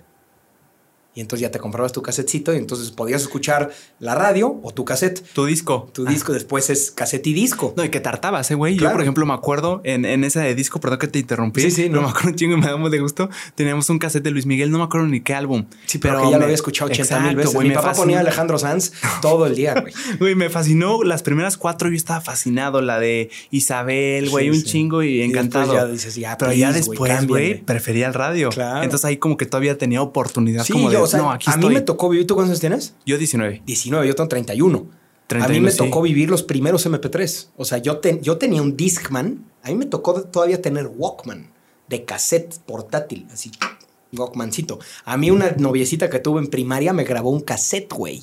Me grabó un cassette. El cassette es este que tiene como dos rueditas. Híjole, que sí, viejo, me sentí de que preguntaras eso, güey. Te mamaste, güey. Eh, sí, el cassette es, el No, cassette sí es como vi. el. Sí me tocó. El cassette es como el que trae el, el Guardians of the Galaxy. Ajá, ajá. ese. Ese es un cassette. Después sale el CD. que el CD tenías tu disc player. Claro. Que ese, los primeros no tenían anti-skip. Entonces lo movías y ¡pum! se frenaba. Tenías que ponerlo en la mesa. Y si lo movías tantito, ¡pum! se frenaba. Y ya después Ah. salieron unos que se llamaban anti-skip que podías caminar con el Discman. Y era la maravilla. O sea, Que ese fue el Walkman. el. Tengo el entendido, Walk- ¿no? Creo que el Walkman es el de cassette. Ah, el. Discman es el de disco. Y ya podías ir El- a- en los primeros Discman los movías tantito y, ¡pe! y se trababa. Y ya No después volvía a sonar. Y después salió el anti-skip, que era ya los podías manipular y mover. Portátiles. Y, y- y entonces ya estaba de pelos, ¿no? Y después huevo. salen los primeritos MP3. Los primeritos, que le, tenían nada de capacidad. Te cabían, yo creo que si 100 canciones era mucho. ok, pero Te era algo bueno. 50, 100 canciones. No, era una maravilla Sí, porque güey. el CD le cabían 13. Y además de una 12. sola cosa. Ah, no, no es cierto. Sí le podías, sí lo podías quemar y ponerle como las canciones que quisieras, Era, era ¿no? como funcionaba, como funciona un iPod hoy en día. Ándale. Pero tú lo conectabas a la compu y, y a través de una aplicación le, le bajabas las canciones que tenías que descargar, eso sí, las descargabas en Kazaa o en. LimeWire. También o ahorita en había otra, güey. Ares. Ares. Tocó, entonces claro. tú descargabas la música, de pésima calidad, por supuesto, era chafísima, y entonces metías eso en el MP3 y ya escuchabas tus canciones y era la onda. El MP3 te cabían bien poquitas canciones. Y poco a poco el MP3 pues ya evolucionó de una manera exponencial, Claro. en donde le empezaron a meter MP3 a los celulares, ya podías guardar canciones en los celulares. Ah. Empezaron los iPods, el iPod Touch, el iPod Mini, el iPod no sé qué. El que tenían- Nano, también Que el tenían chiquitito. ruedita, el Nano, que tenían ruedita, ¿no? Claro, ese Y- sí me tocó perfecto. El Classic se llamaba. Exacto. Y eso empezó a desplazar, por supuesto, a la radio, porque entre más práctico es el escuchar un- la música que tú quieres y Eso. no la que están poniendo. Es eso, güey. Es lo que tú quieres cuando tú desplazar. quieres. Porque todavía con lo que decías de, de quemar las canciones, todavía era una hueva. Ahorita Ujú, comparándolo de puta, me tiene que gustar un buen esta canción Claro. para que me anime a hacer todo el proceso y bajarla y tenerla en el disco. Correcto. Todavía como que ahí veía que la radio todavía era algo Sí chingón. lo, sí lo ha desplazado, pero yo estando dentro de la radio y también creando contenido en redes, te digo que sí hay una diferencia. El radio al ser en vivo es distinto a un podcast grabado, es distinto a un video de YouTube, es distinto a un TikTok. O sea, el radio en vivo, tú puedes decir, a ver, márquenos a cabina y díganos qué opinan de este tema. Y Ah. entonces te marcan a cabina o te mandan un WhatsApp. Aquí nuestro amigo Claro, Rubén nos dice que su coche favorito es tal. De repente nosotros, ¿en qué coche aprendieron a manejar? Cuéntenos su anécdota más chistosa con un coche. Mm. Y ¡prup! se nos llena el WhatsApp de mensajitos.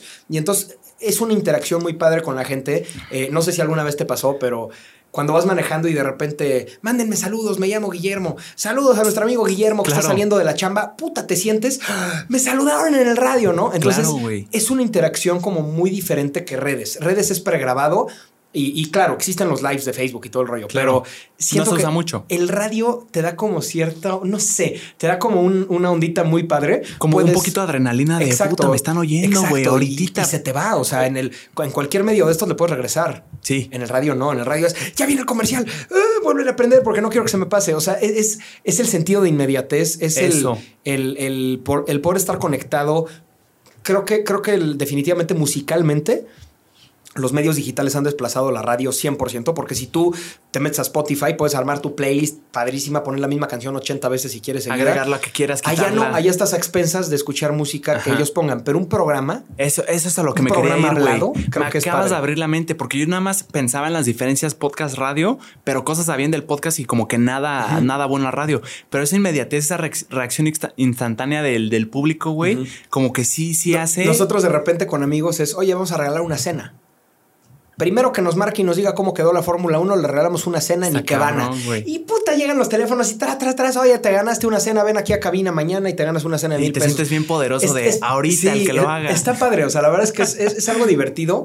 Es un programa que la verdad no nos quita mucho tiempo porque es, es como esto. O sea, decidimos de qué vamos a hablar, preparamos nuestros temas por nuestro lado y llegamos Sergio y yo, que somos amigos de toda la vida, y es una plática, haz de cuenta que traemos una botanita, o sea, es una plática a gusto, es una plática. De hecho, el programa se llama el programa de autos para todos, Radar Speed. Autos para todos. Autos eh. para todos. ¿Por qué? Porque así hablamos de coches, pero no nos metemos a que si la apertura variable de válvulas y la compresión del turbo. Más bien es como un tema más, cómo quedó la F1 y que este piloto y ya tuvo un escándalo porque su novia era A la exnovia de otro piloto. O sea, es como un programa muy, Algo que muy cualquiera ameno. podría ver sin saber, sin estar muy clavado en los coches. Nuestro objetivo siempre fue que quien no sepa de coches no le cambie.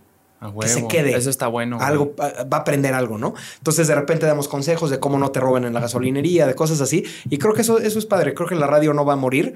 Eh, definitivamente la desplaza un poquito todo el tema digital, pero creo que siempre va a tener su lugarcito especial. Es como una revista impresa o un libro, ¿sabes? Sí, tiene Puedes leerlo en Kindle, puedes leer la revista, pero quien o sea, también ojear una revista física y o leer las páginas de un libro tiene su, tiene su chiste y su romance, ¿no? no hay, veces que dices, ah, pues vamos a ver qué hay. A mí me ha pasado que puedo tener todo el acceso a podcasts descargados, música, lo que sea, y digo, vamos a darle una oportunidad a que normalmente le sigo cambiando a, no, ya. También se pasan con un chingo de comerciales. Sí, sí se pasan. Ah, de repente sí. Mira, si no hubiera tantos comerciales y fuera más el programa en sí, estaría cabrón. Sí. Ahora entiendo por qué son los comerciales, porque de ahí se sustenta Tiene un costo de operación muy alto una estación de radio. A ver, güey. O sea, una estación de radio tiene un costo de operación alto porque tiene que rentar una oficina, tiene que pagar los derechos del uso de una antena que ah, transmite a todo el bajío, tiene mm. operadores, o sea, por ejemplo, a nosotros nos operan tres personas el programa de radio. Una persona está en, cabina, viendo volúmenes, otra persona está viendo la tele y otra persona está como yendo y viniendo para acomodar cámaras y todo. Entonces tienen que estarle pagando a tres personas más, o sea, es un costo operativo alto. Entonces por eso obviamente tienen, pues, tienen bastantes comerciales. Los comerciales en nuestro programa son cada 15 minutos. Cada 15. Cada pues que se oye bien, ¿eh? Sí, o sea, Pero chance ya cuando vas en el coche lo sientes como de comercial tras comercial tras comercial. Sí, de repente, de repente te toca. ¿Sabes qué? Sobre todo cuando es época de Navidad y eso. un buen de comerciales. Un buen. O sea, en época normal, son poquitos, pero de repente Navidad o Buen Fin, los comerciales en vez de durar tres minutos duran seis. Entonces dices, güey, llevo todo el trayecto llevo escuchando comerciales. Y sí, y sí. De repente duran un buen. Oye, güey, ¿qué tanto en la radio ahorita se usa el tema de, güey, échate esta mención? Sí, sí, sí. ¿Todavía se usa? O sea, nosotros de repente nos, nos pasan un briefcito y oye, te toca esta mención y de ahí te toca una lanita. Entonces, ¿qué tan cómodo te sientes tú anunciando marcas o productos que no tienes que saber cuáles son, pero que dices, puta, güey, no sé ni lo que estoy anunciando, pero bueno. Eso es, eso es muy interesante. A diferencia de las redes, en el programa de radio, como estoy en un programa de radio y yo soy el locutor, pues es como, imagínate que tú fueras conductor de Televisa Deportes. El programa de hoy lo presenta Gatorade, ta, ta, ta, ta, Entonces como que es, parte de la chamba, la gente, la gente está acostumbradísima a ver programas de tele, de radio, revistas que tienen publicidad. Entonces no les brinca. Pero cuando tú lo haces en tus redes personales, ahí sí les brinca. Entonces eso es muy diferente, porque cuando yo, cuando yo hago menciones comerciales en redes sociales, trato de realmente, te lo juro, yo rechazo probablemente cual, no sé, hasta 40% quizá de campañas de las que, me Digan, porque les digo, oye, es que esto, esto no va con mi perfil, oye, es que es la manera en la que, o, de repente marcas que sí me gustan, pero la manera en la que quieres que yo lo comunique, mira, sin decir nombres. no, sí, sí, sí, pero es, un, es una realidad, güey. Vamos, te voy a platicar algo, algo interesante. Eh, de repente me han llegado campañas de productos que están muy lejos de ser los mejores de su categoría y el brief del área de marketing los mejores en el mercado. Te voy a decir algo, el mejor aceite de coches sin meternos en nombres, ¿no? Me llegó una de aceite de coches donde yo tenía que decir, este es el mejor aceite de coches. Y le digo, oye, güey, no es mal pedo, pero no puedo decir el mejor aceite de coches porque no es el mejor aceite de coches. Puedo decir un atributo real, por ejemplo, en ese caso era un aceite que era económico, en donde yo podía decir, oye, puedo decir, es un muy buen aceite para su precio. Ah, te un buen costo-beneficio, ¿no? Eso sí lo puedo decir. No, es que el brief dice el mejor. Ellos quieren que digas, esta cosa no hay como otra. Esta compadre, no lo menciono. Y no lo podían creer porque normalmente un creador de contenido, un influencer que vive de sus redes, agarra lo que le caiga. agarra lo que le caiga porque de eso vive. Y, yo, yo la verdad es que de repente mordiéndome la lengua y apretándome el cinturón porque sé que es un ingreso menos para mí. Sí, porque te, dicen, te voy a pagar tanto y tú dices, dices, no mames, estoy dejando ir esta lana, ¿no? Pero vale más para mí mi credibilidad y mi reputación que eso. Alguna vez me pasó. O sea, si, si, no es, si no es la menciona como yo creo que es real, no la hago. Y alguna vez hice una colaboración con una. Era una cosa de criptomonedas. Ok, ok. Que yo la verdad no, de eso no sé mucho. Mm, pero me llegó un brief de Rusia. De Rusia. Oye, promociona esta de, de criptos. Es un trading app, no sé qué, ta, ta, ta, ta, ta. Es esto. Y la, la oferta era buena. Y dije pues órale, me la aviento. Ni sé, ni sé de esto. Pues no sé mucho, pero yo les dije, oye, yo no me puedo gestar como el experto. Voy a decir, oigan, para los que no saben mucho de criptos como yo, está esta herramienta que está buena y esto y esto y esto. Lo hice de una manera honesta. Y la gente me puso en los comentarios, chido que hayas hecho, o sea, que, que, que reconozcas que no eres experto en eso. Sí. Oigan, para los que se quieren meter en el mundo de NFTs, de esto, de este, bla, bla, bla, Está, bla, bla, está, claro. esta aplicación que tiene estas herramientas. Sí. Ahí se las dejo por si les interesa. Ya, quien, o sea, pero nunca les digo, ¿se quieren hacer ricos? Claro, güey. Inviertan en esto. No, jamás. Entonces yo no, yo nunca me gesto como experto de algo que no sé. ¿Y, todo bien con esa? ¿Con esa de, de Sí, Rusia? sí, o Porque, sea- güey, también en eso es bien peligroso que luego, por ejemplo, tú que no sabes mucho, la anuncias y como no sabías tanto, al, al final se desenmascaró Claro. y resultó un. Sí, una- tú eres el tarado que la recomendó, ¿no? Exacto, Sí. resultó un fraude. Realmente no. O sea, siempre hay gente que, que te dice, ah, ya vas a empezar tú también a promocionar esto. Que no entiendo, güey. No entiendo por qué. ¿Por qué que les da coraje, yo- güey? Yo creo. No entiendo lo, por lo qué. entiendo, lo entiendo. Yo, yo, mira, Yo no, yo no entiendo por qué, por qué lo piensan así. te voy a dar un punto que no has analizado. Cuando tú ves a una persona que tú sigues, que sube contenido normal y de repente mete una mención, te brinca. ¿Por qué?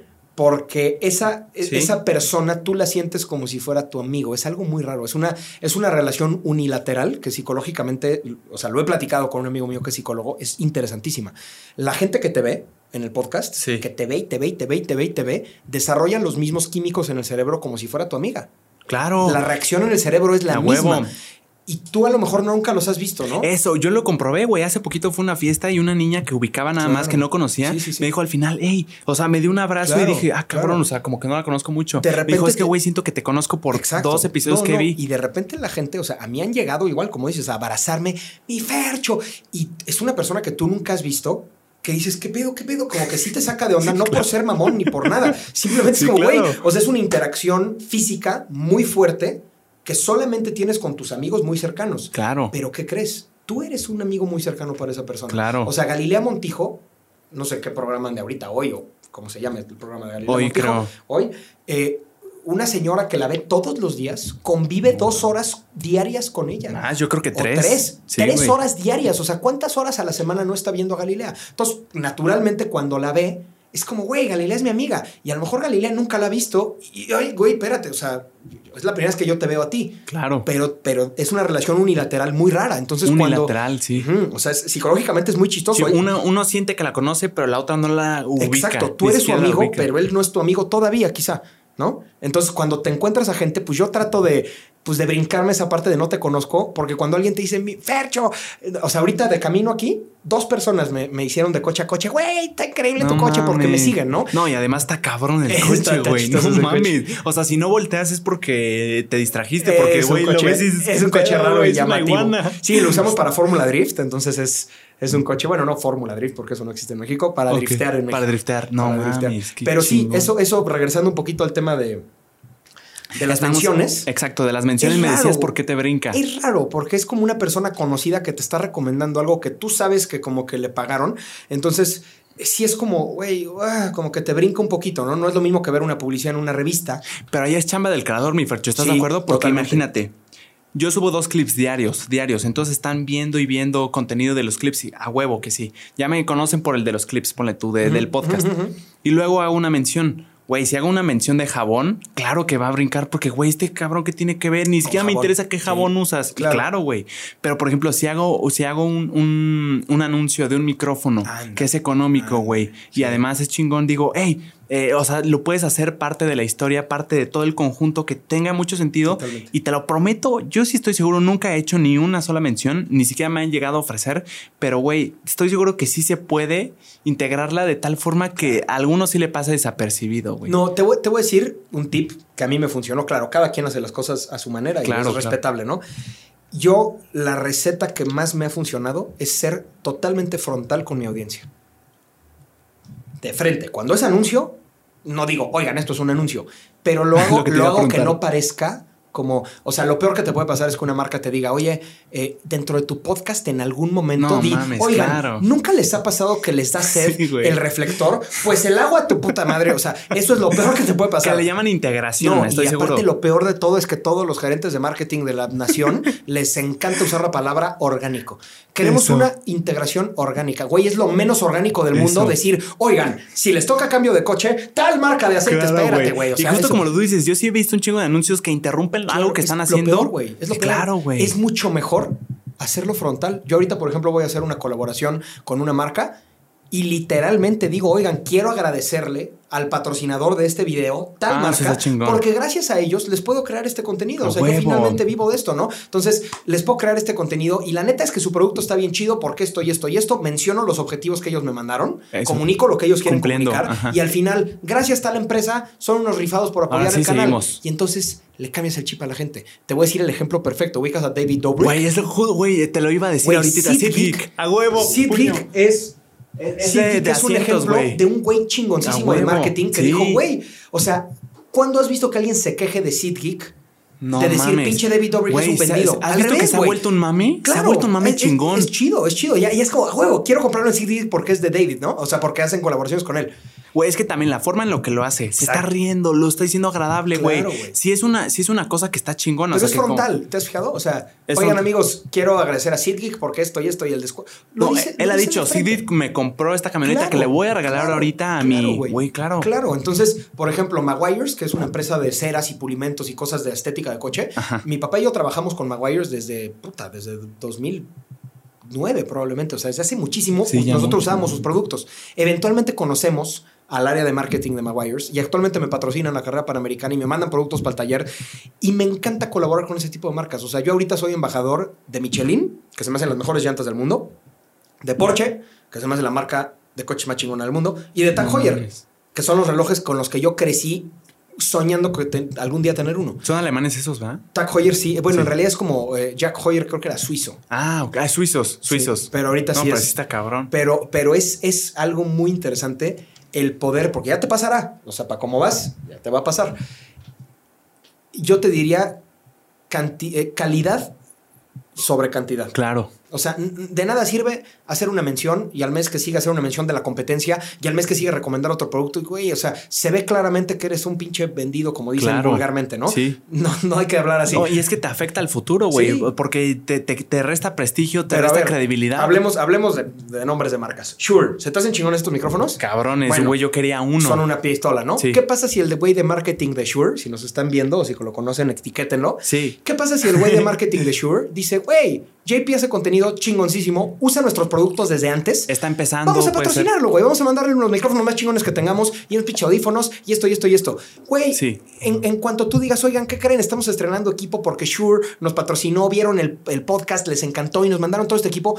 Tu audiencia automáticamente tiene una reacción positiva hacia Shure. Y el día que vaya a un Radio Shack o a Huevo. whatever y vea Shure, va a decir, no mames, son los que patrocinan los a que JP. usa. Exacto. Son los que patrocinan al JP, que yo veo su contenido y JP es chido. No, y le puedes dar una historia cabrona. O sea, yo, por ejemplo, ahorita que dijiste, me- se me ocurrió, güey, yo, yo estaba en, en la pandemia, quería conocer personas porque, güey, venía de estar fiesta tras fiesta y de la nada, pum, bajón. No mames, yo quería seguir conociendo gente. Entonces hice un podcast y la neta no tenía Claro. muchas esperanzas. Empecé con mi, con mi amigo. Es una historia. Y vamos a, güey, es una historia, pero es, Es real. Y no real. mamen, yo cuando empecé Claro, quería ver este, o sea, quería tener estos micrófonos y no mamen ahorita. O sea, es una historia de, Mira, de superación, güey. Está Karim. Santiago, el director de Tag Heuer a nivel nacional, Ajá. cuando empezamos a tener pláticas de que me querían patrocinar y me querían agarrar de embajador, le dije, mira, yo rara vez hago una mención de un mesecito. Normalmente tengo contratos anuales con las marcas. Ah. Porque a mí no me gusta estar recomendando un aceite una vez y otro el otro y otro. O sea, por ejemplo, ahorita de aceites estoy firmado con Motul, que realmente sí son los mejores aceites que hay, porque son los aceites que usamos en la Panamericana para los coches de carreras Ala. y en las motos. Claro. Entonces, cuando me buscan, digo, no mames, qué chingón que la marca que uso realmente, o sea, ya no tengo que fingir Eso, de poner, o sea, yo conozco gente que ha hecho campañas de X producto que ellos usan una marca y recomiendan otra. güey. Sí, sí, eso sí. me caga, eso yo no lo hago. Eso, si, si no es un producto que a mí me guste y que yo use y que yo pueda recomendar, o sea, sería un descaro que yo publicara Maguires y en mi taller detallara con Claro, otra marca. ¿Estás de acuerdo? No, y si alguien, si alguien se da cuenta, güey, no, te no lo so- prometo, y tu no solo reputación eso, se va tú para contigo abajo. mismo te sientes mierda, ¿no? O sea, dices, güey, qué pinche nefasto soy. O sea, estoy, estoy ya cayendo en la parte de la publicidad que es poco ética. Y entonces, cuando Sí. logras trabajar con marcas que realmente te gustan, que te sientes confiado en recomendar, a mí de repente me han mandado eh, Menciones, decías Instagram menciones. en Stories Ajá. de, oye, compré esta cera porque vi que la usan en tu taller. No mames, qué chingón. O sea, JP, hice un video del Mazda MX5 drifteando y tengo por lo menos 27 ventas de ese coche rastreadas a mi video. Claro, no es solamente mérito mío, es mérito de la marca, del coche, del Que hay un de producto ventas, chingón eso. por detrás. Pero me han dicho, güey, compré este coche, o sea, tu video me convenció de sí comprarlo. No mames. No mames, qué poder tiene eso, ¿no? 27 ventas. Imagínate que me hubieran dado la comisión de esos 27 ventas, hubiera estado toda madre, ¿verdad? No, imagínate Pero- cuántas ventas hace un ger- el eso- gerente más cabrón de la agencia física. Pero eso está chido, ¿no? Porque, porque, o sea, tú se lo mandas a la marca y le dices, ve qué chido lo que logramos juntos. Eso está padre. Y yo nunca, o sea, como, como canal especializado en autos, de repente las marcas te dicen, oye, es que habla de mi auto. Y, y yo siempre les digo, oye, compadre, no sé cómo es con otros medios, pero aquí no estás comprando mi opinión. Estás Sí. comprando, si tú me pagas, estás comprando la producción del video. Estás pagando que te hagamos un video chingoncísimo con drones, con cámaras chingoncísimas, con micrófonos en una locación No, y la madre. audiencia, güey. Deja la producción, la audiencia. La, produ- la producción y el alcance. Eso. Pero no mi opinión. Si yo, si coche es una pinche mierda, lo voy a decir. Y si el coche, pero claro, no te puedes, no te puedes Sí. azotar y decir pinche cagada, ¿no? Sí, pero, pero, que mejor ahí no lo sacan, güey. no, si resulta pero- ser así, mejor no lo sacas, pero creo sí, yo, no sé. Pero sí, hablar de lo bueno y de lo malo. O sea, decir, oye, este coche, porque ningún coche es perfecto ni ningún coche es una porquería. vi, el, vi el del Cupra, güey. El del Cupra está chido. Güey, dijiste y me, me- me encantó porque dijiste, güey, si tú eres de estas personas que eres amante de Cupra Ajá. y cualquier cosita que digas que ti te vas a ir para de Cupra te vas a ir para abajo, este video Ni no es para veas. ti. Y si tú eres un hater de Cupra, Claro, tampoco, lo veas, güey. ¿Y sabes cuánto me pagaron por ese video? Eh, ¿Te pagaron por ese video? Cero. No, Ah, no me pagaron. claro. Pero hay gente, pero hay gente que, ah, pinche vendido, seguro. O sea, No, sí- pero yo nunca pensé que te hayan pagado pero por hay ese gente que sí piensa. O sea, es muy poquita. La verdad es que la gente ubica perfectamente. La producción de un video cuando tiene cierto presupuesto es muy distinta que la que uno que no. Cuando ves que es un formato blog así Sí. informal. Normalmente eso no trae pauta. O sea, es el coche que yo traía a prueba esa semana para el programa de radio y se me ocurrió hacerle un video. Y, y te digo mi opinión honesta de lo que me gusta y de lo que no me gusta. Siempre hay al- quien no hay chile que le acomode que dice, eh, Sí. este pinche seguro le pagaron, pinche comercialote. o sea, hay gente, me eché unos arrancones con el Cupra con coches y hay gente que piensa que son fingidos, güey. ¿Cómo le va a ganar un Porche? Pues, pendejo, hazlo tú, güey, para que veas. O sea, hazlo Claro, tú, güey. O sea, no, pero ese es otro nivel, güey. O sea, yo ¿No? creo que ya eso te debe dar risa ya. No, dejarlo, pues sí, güey. o- Siempre va a obviamente no me engancho con, con- Porque yo no te diría con los haters, porque yo realmente no, no considero que tenga yo haters. No, no hago un contenido polémico. Eso es lo que te iba a No hago un contenido polémico que amerite que me estén tirando hate. Y de si- repente comentarios. No, pero si una persona te tira hate porque estás recomendando un coche que a ellos no les gusta, pues ya habla mucho más mal de la persona y se ve ridículo, Sí, güey. claro, ¿no? Y después están los fans de Mazda que critican a los Cupras y los fans de Cupra que critican a los GTIs, güey, y ya se, se- hasta se ponen apodos, los Mazdetos No y los baguetos de Volkswagen y puta, se tiran entre ellos. Pero eso está- hasta eso, eso está chingón. Está Ahorita cuando dijiste, dije, ah, No, está chingón. Está cagado porque Sí. es como los clubes y, eh, tu coche una mierda y el tuyo es Exacto. una mierda. Y no tiene afectación real, pero por No. ejemplo, cuando hablamos de política, Ah, de sí, sí, religión, de, de cosas personales, de cosas Sí. polémicas, ahí sí dices, no a, mames. final de cuentas también el chiste de las redes sociales es echar polaca y echar chiste y tú pinche tarado y o sea, está chistoso, pero yo, o sea, yo lo que sí veo es que si vas a colaborar, trata de colaborar con marcas que te gusten, con ha- hazlo de manera honesta y, y ética. Que uses, güey. Sí, como tú sea- decías lo del aceite, yo lo llevaba usando un chingo y de la nada se me acercaron. Claro. Güey, es como eureka. Ya, ya lo conseguí.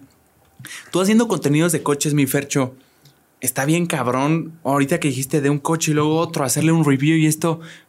O sea, no, no compras todos, ¿o sí? No, no, no, te los prestan. Son Te los coches prestan. de prensa. Sí.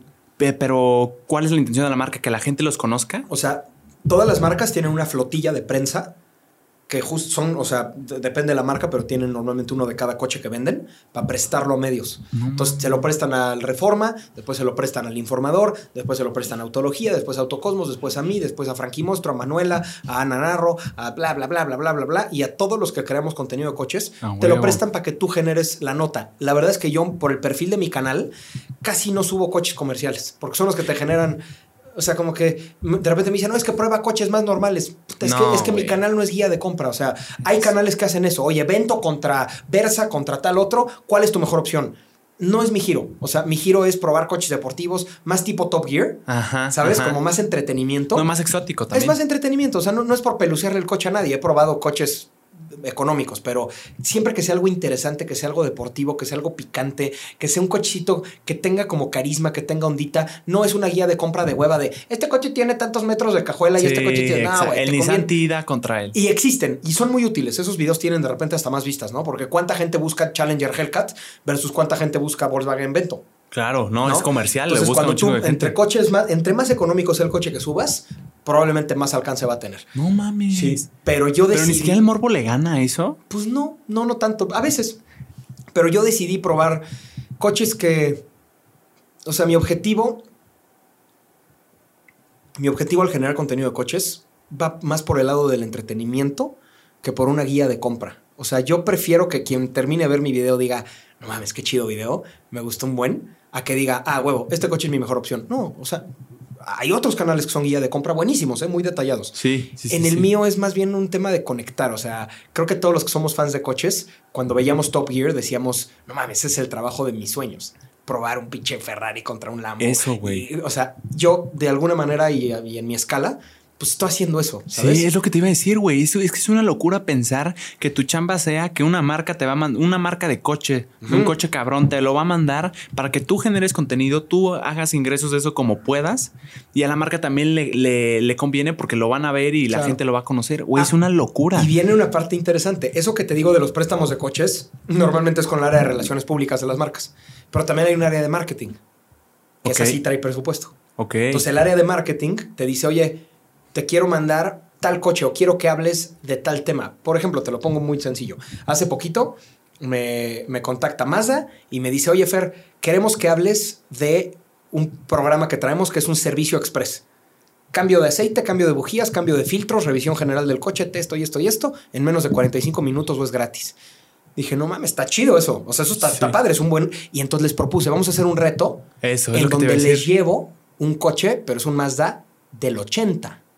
1980, es un RX7. Les dije, a ver si es cierto. Me dice, sí, pero sí les ten- o sea, sí tenemos que tener las refacciones porque esas no las tenemos a la mano. Sí, claro. Entonces le avisé al gerente de la agencia que le iba a llevar un Mazda RX7, compró las refacciones para tenerlas ahí en stock y a los mecánicos no les dijeron nada.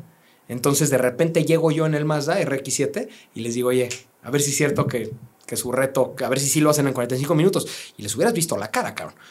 Dijo, puta, a ver, a ver, güey. Y entonces le dimos y grabamos todo con reloj en mano y lo enseñamos y todo. Y, y sí lo lograron. No y con todo y lavada y todo. Entonces lo lograron creo que con un minuto y medio de así ya casi, casi no lo logran, ¿no? Y entonces me tocó a mí pagar el servicio. Güey, que hubiera estado feo que no lo hubieran Hubiera logrado. estado feo ¿eh? que no lo hubieran Hubiera sido logrado. una Sí, tragedia, pues sí. güey. No, pero ahí a lo mejor la sacamos de, bueno, pues en este caso, o sea, es la neta, ¿no? Si no lo hubieran logrado, yo lo hubiera sacado. Y les hubiera dicho, oye, bueno, démosle la vuelta de, oigan, pues en este caso no lo logramos, el servicio es gratis, Fer. Pues ya saben, traigan sus coches y si no lo logran, Ah, su servicio madre, es gratis. claro. Entonces, de las dos maneras, estás como, o sea, ganen o pierdan, estás comunicando lo que ellos quieren comunicar.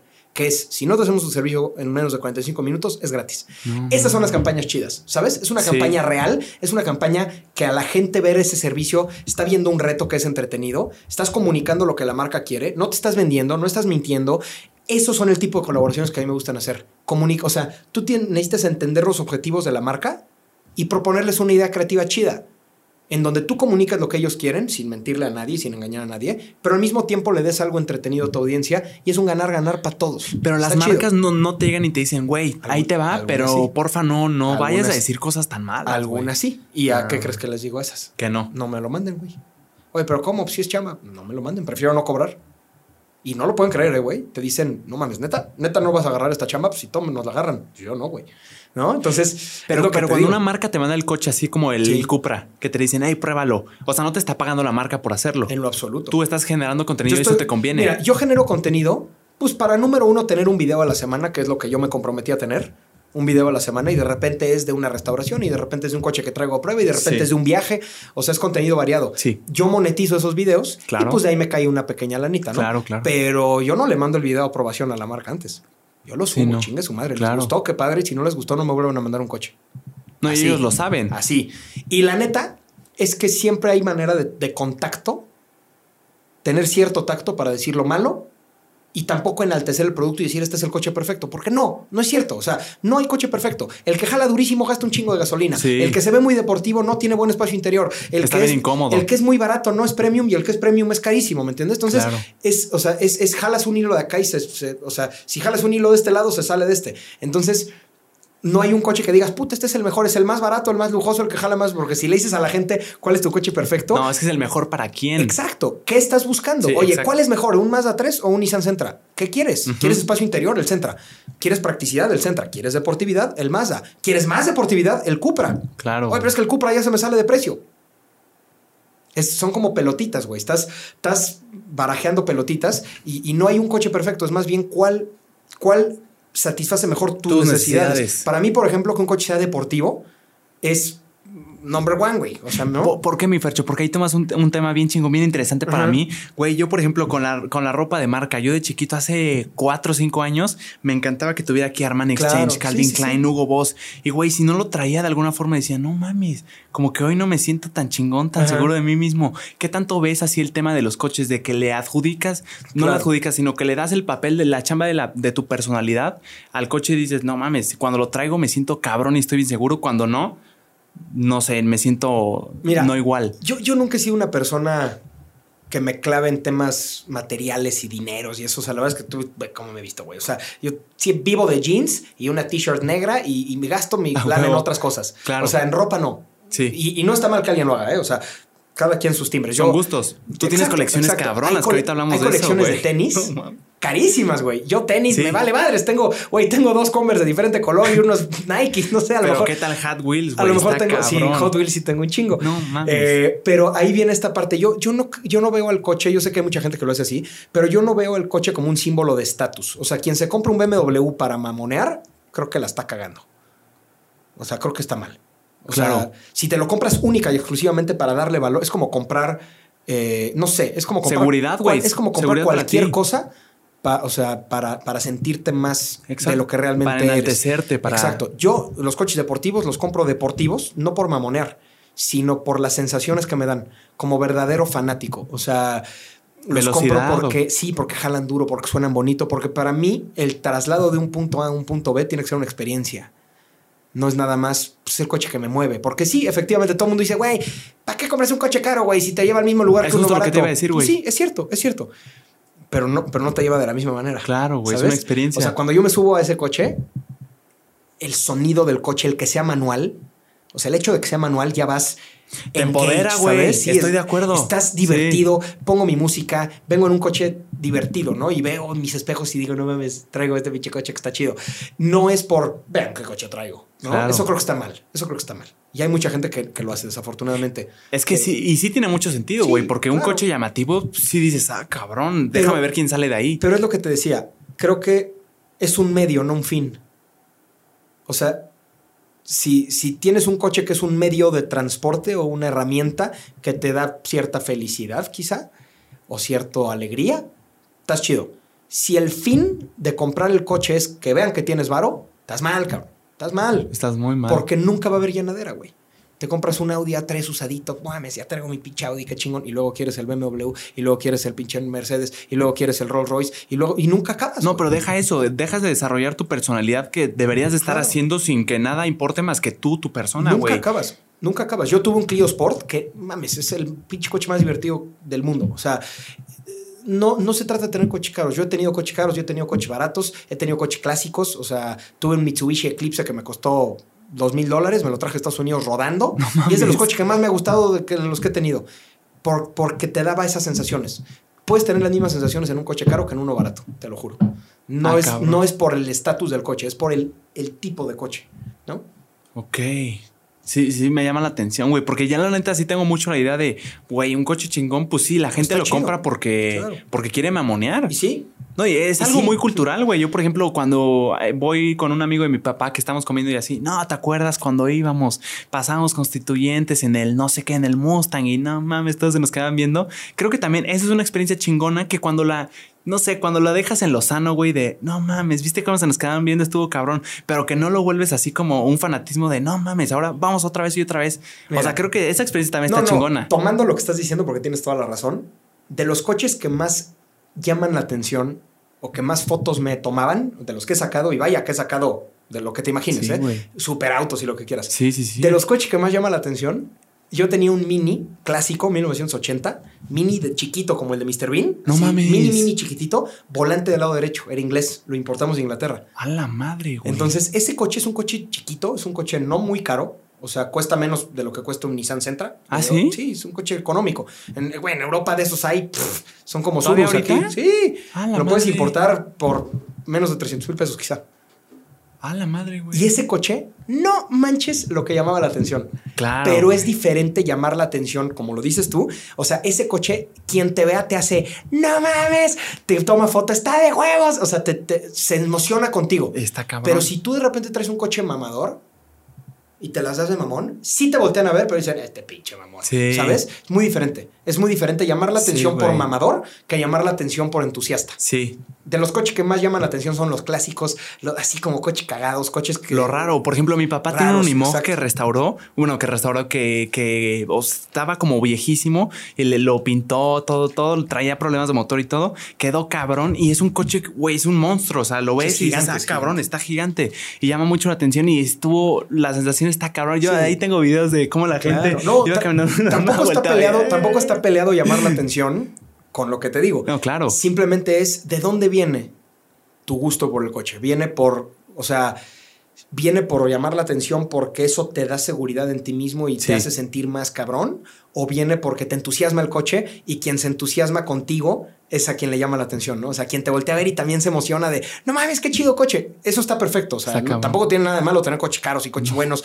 Quien le chambee y le chingue y le alcance, qué padre, ¿no? No, y si, se- si alguien se quiere mamonear, que se mamone, pero, ya es su, pero su pedo. a alguien porque tú traes mejor coche. Sí. O sea, eh, no mames, pinche chingadera que traes tú.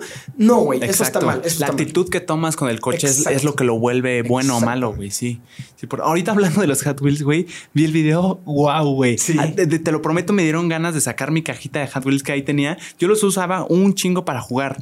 ¿Tú qué onda? Vi, vi que tenías un buen en, en paquete y que compraste 15 de uno solo. Sí. ¿Cómo, cómo los ves, güey? ¿Por qué coleccionas específicamente cochecitos? Mira, Hot Wheels es otro de los casos de algo padrísimo que me pasó en, en la vida que tuve la, la suerte de trabajar con una marca que me encanta. Yo desde niño colecciono Hot Wheels, desde niño. O sea, ese video que tuviste ya tiene tres o cuatro años. O sea, ahorita tengo Sí. ya casi el doble. no mames. Sí, ya ¿Que ahí tengo tenías cuántos dijiste? como 500 y algo. Ajá. Ahorita tengo más de mil. No. Sí, pero, pero bastantes mal. Sí. bastantes más, perdón. Y- Decías que cada vez que ibas a una, Sí, a una tienda y veías un Hot Wheels, te lo comprabas, ¿no? Pues sí, o sea, no compro todos porque hay coleccionistas que este me falta y entonces lo tengo que tener. No, Ah, yo nada más compro los que me gustan. Literal, nada más. De repente llego y, y escaneo y digo, "Eh, estos no me este sí me gusta. Y, y- y compro, o sea, tampoco soy coleccionista así súper hardcore. No, claro. De, que tengo que tener todos, no. Este es como en el nivel que aficionado, Sí, que, que este está chingón. pero llevo comprando, no sé, 25 años Hot Wheels. Entonces, 25 años. Sí, pero pues, ¿por desde qué? niño. ¿Desde qué te gustaba, güey, de ellos? No sé, lo- o sea, yo desde niño los carritos me llamaban mucho la atención y las pistas y construíamos pistas en mi casa y Santa Claus siempre nos traía carritos y pistas y eso. ¿Pero jugabas con ellos? sí, claro. O, o ese Sigo porque, jugando por con ejemplo, ellos. tengo primos que les traía regalos Santa a los Reyes Magos, güey, ¿Y y, los sus dejaban papás cerrados? los prohibían. Ah, no, hombre, no, no, no. Yo jugaba con todos. De hecho, están todos madreados. Los que dices tú que están cerrados son porque la caja es muy especial o porque es uno muy raro que la caja me gusta. O sea, yo no soy de la idea de no lo abras porque pierde valor. Yo todos los abro. Claro. El otro día abrí uno y me, alguien me dijo, güey, si eso estuviera cerrado costaría mil dólares, güey. Le digo, pues ni pedo, güey, ya lo abrí. O sea, yo abro todos, yo abro Sí. todos. Pero sí me gusta de repente conservar ciertas cajas, las que son especiales o que la caja es muy bonita. Sí, sí me gusta conservarla, porque las cajas las abres y las tiras.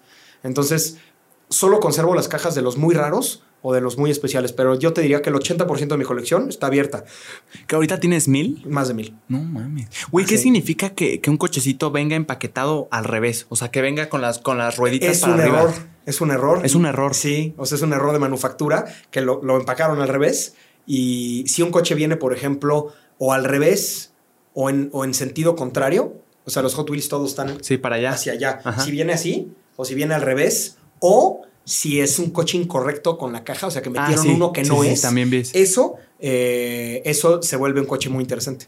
O sea, se vuelve un coche coleccionable Con más porque valor. tiene un error. Ah, la Porque madre. tiene un error, es O sea, algo raro. No es como una edición especial de, ah, estos los vamos a poner No, para... no, no, es, una- un es un error, es una rareza, pero cuando la Mm. gente encuentra esas rarezas, esos errores, es como, "Ah, huevo, este me lo voy a quedar porque viene mal empacado. Sí. Y entonces en un futuro puede ser Agarra algo- mucho valor. Sí, agarra, hay gente que compra para revender, ¿eh? que eso pues, también se vale, pues cada Claro. quien hace su luchita, pero yo no, yo, yo compro para mí y ese que compré 15 del mismo es porque... Es porque es un, es un carrito que es el 277 de Magnus Walker, Sí, que tienes 15. que yo manejé ese coche. El coche en la vida real, yo lo manejé en Los Ángeles. Ah, sí, vino Magnus Walker, Vino- ¿no? No, vino Magnus Walker, lo conocí aquí y después yo fui a Los Ángeles y en Los Ángeles manejé su coche. Entonces, No ese coche, o sea, para mí me pone los pelos chinitos porque yo lo tenía en mi fondo de pantalla en mi computadora No y después lo pude manejar con uno de mis ídolos, que era Magnus Walker. Entonces, cuando vi esto, yo normalmente no soy acaparador de que agarro porque dejas a los demás sin el carrito, pero Claro. aquí sí dije, "Eh, como que quiero todos, ¿no? Entonces, incluso estoy pensando en hacer un cuadro con Sí. todos o alguna cosa pop así. art, dijiste. Sí, a, a ver, a ver qué quiero hacer, pero, pero sí, ese coche es, o sea, fue por un tema muy especial para mí porque yo lo manejé. Qué chingón, Sí. güey. Mi Fercho, hoy que dijiste, no sabes cuánto me identifico con, eso que dijiste en el video de los Hot Wheels, de que de chiquito te llamaban mucho la atención y querías los más exóticos, los transparentes, güey, los más coloridos, los más cabrones. Yo también, güey, yo quería eso. Pero poco a poco cuando fui creciendo dije, no, güey, esto ya es irreal, ni siquiera me gusta tanto este, está más cabrón porque lo he visto en la vida real, este Mustang cabrón, como que me gusta más. ¿Por qué crees que sea eso? Yo creo que vas pasando de. O sea, e- el niño. El niño no le mete tanto pensamiento ni tanto razonamiento a una compra. Eh, te voy a contar una historia muy chistosa. Un tío mío, que ya falleció, eh, una vez fuimos a, a Toys R Us en Estados Unidos Ajá. y nos dijo a mí y a mis primos, éramos cuatro primos. Yo tenía probablemente siete años, mi hermano cinco y mis primos más grandes tenían nueve y, o sea, todos estábamos men- menos de diez Menos de 10. Ajá. Y llegamos a un Toys R Us y nos dice, les voy a comprar lo que quieran. Escoge una cosa, la que quieras, solo una cosa, pero lo que quieran de la tienda, se los voy a comprar.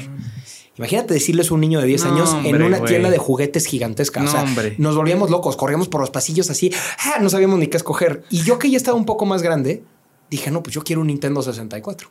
Porque yo tenía amigos que lo tenían y yo había jugado Mario Kart y, y cosas así en su casa y dije, yo quiero. Nintendo. Y yo escogí un Nintendo 64.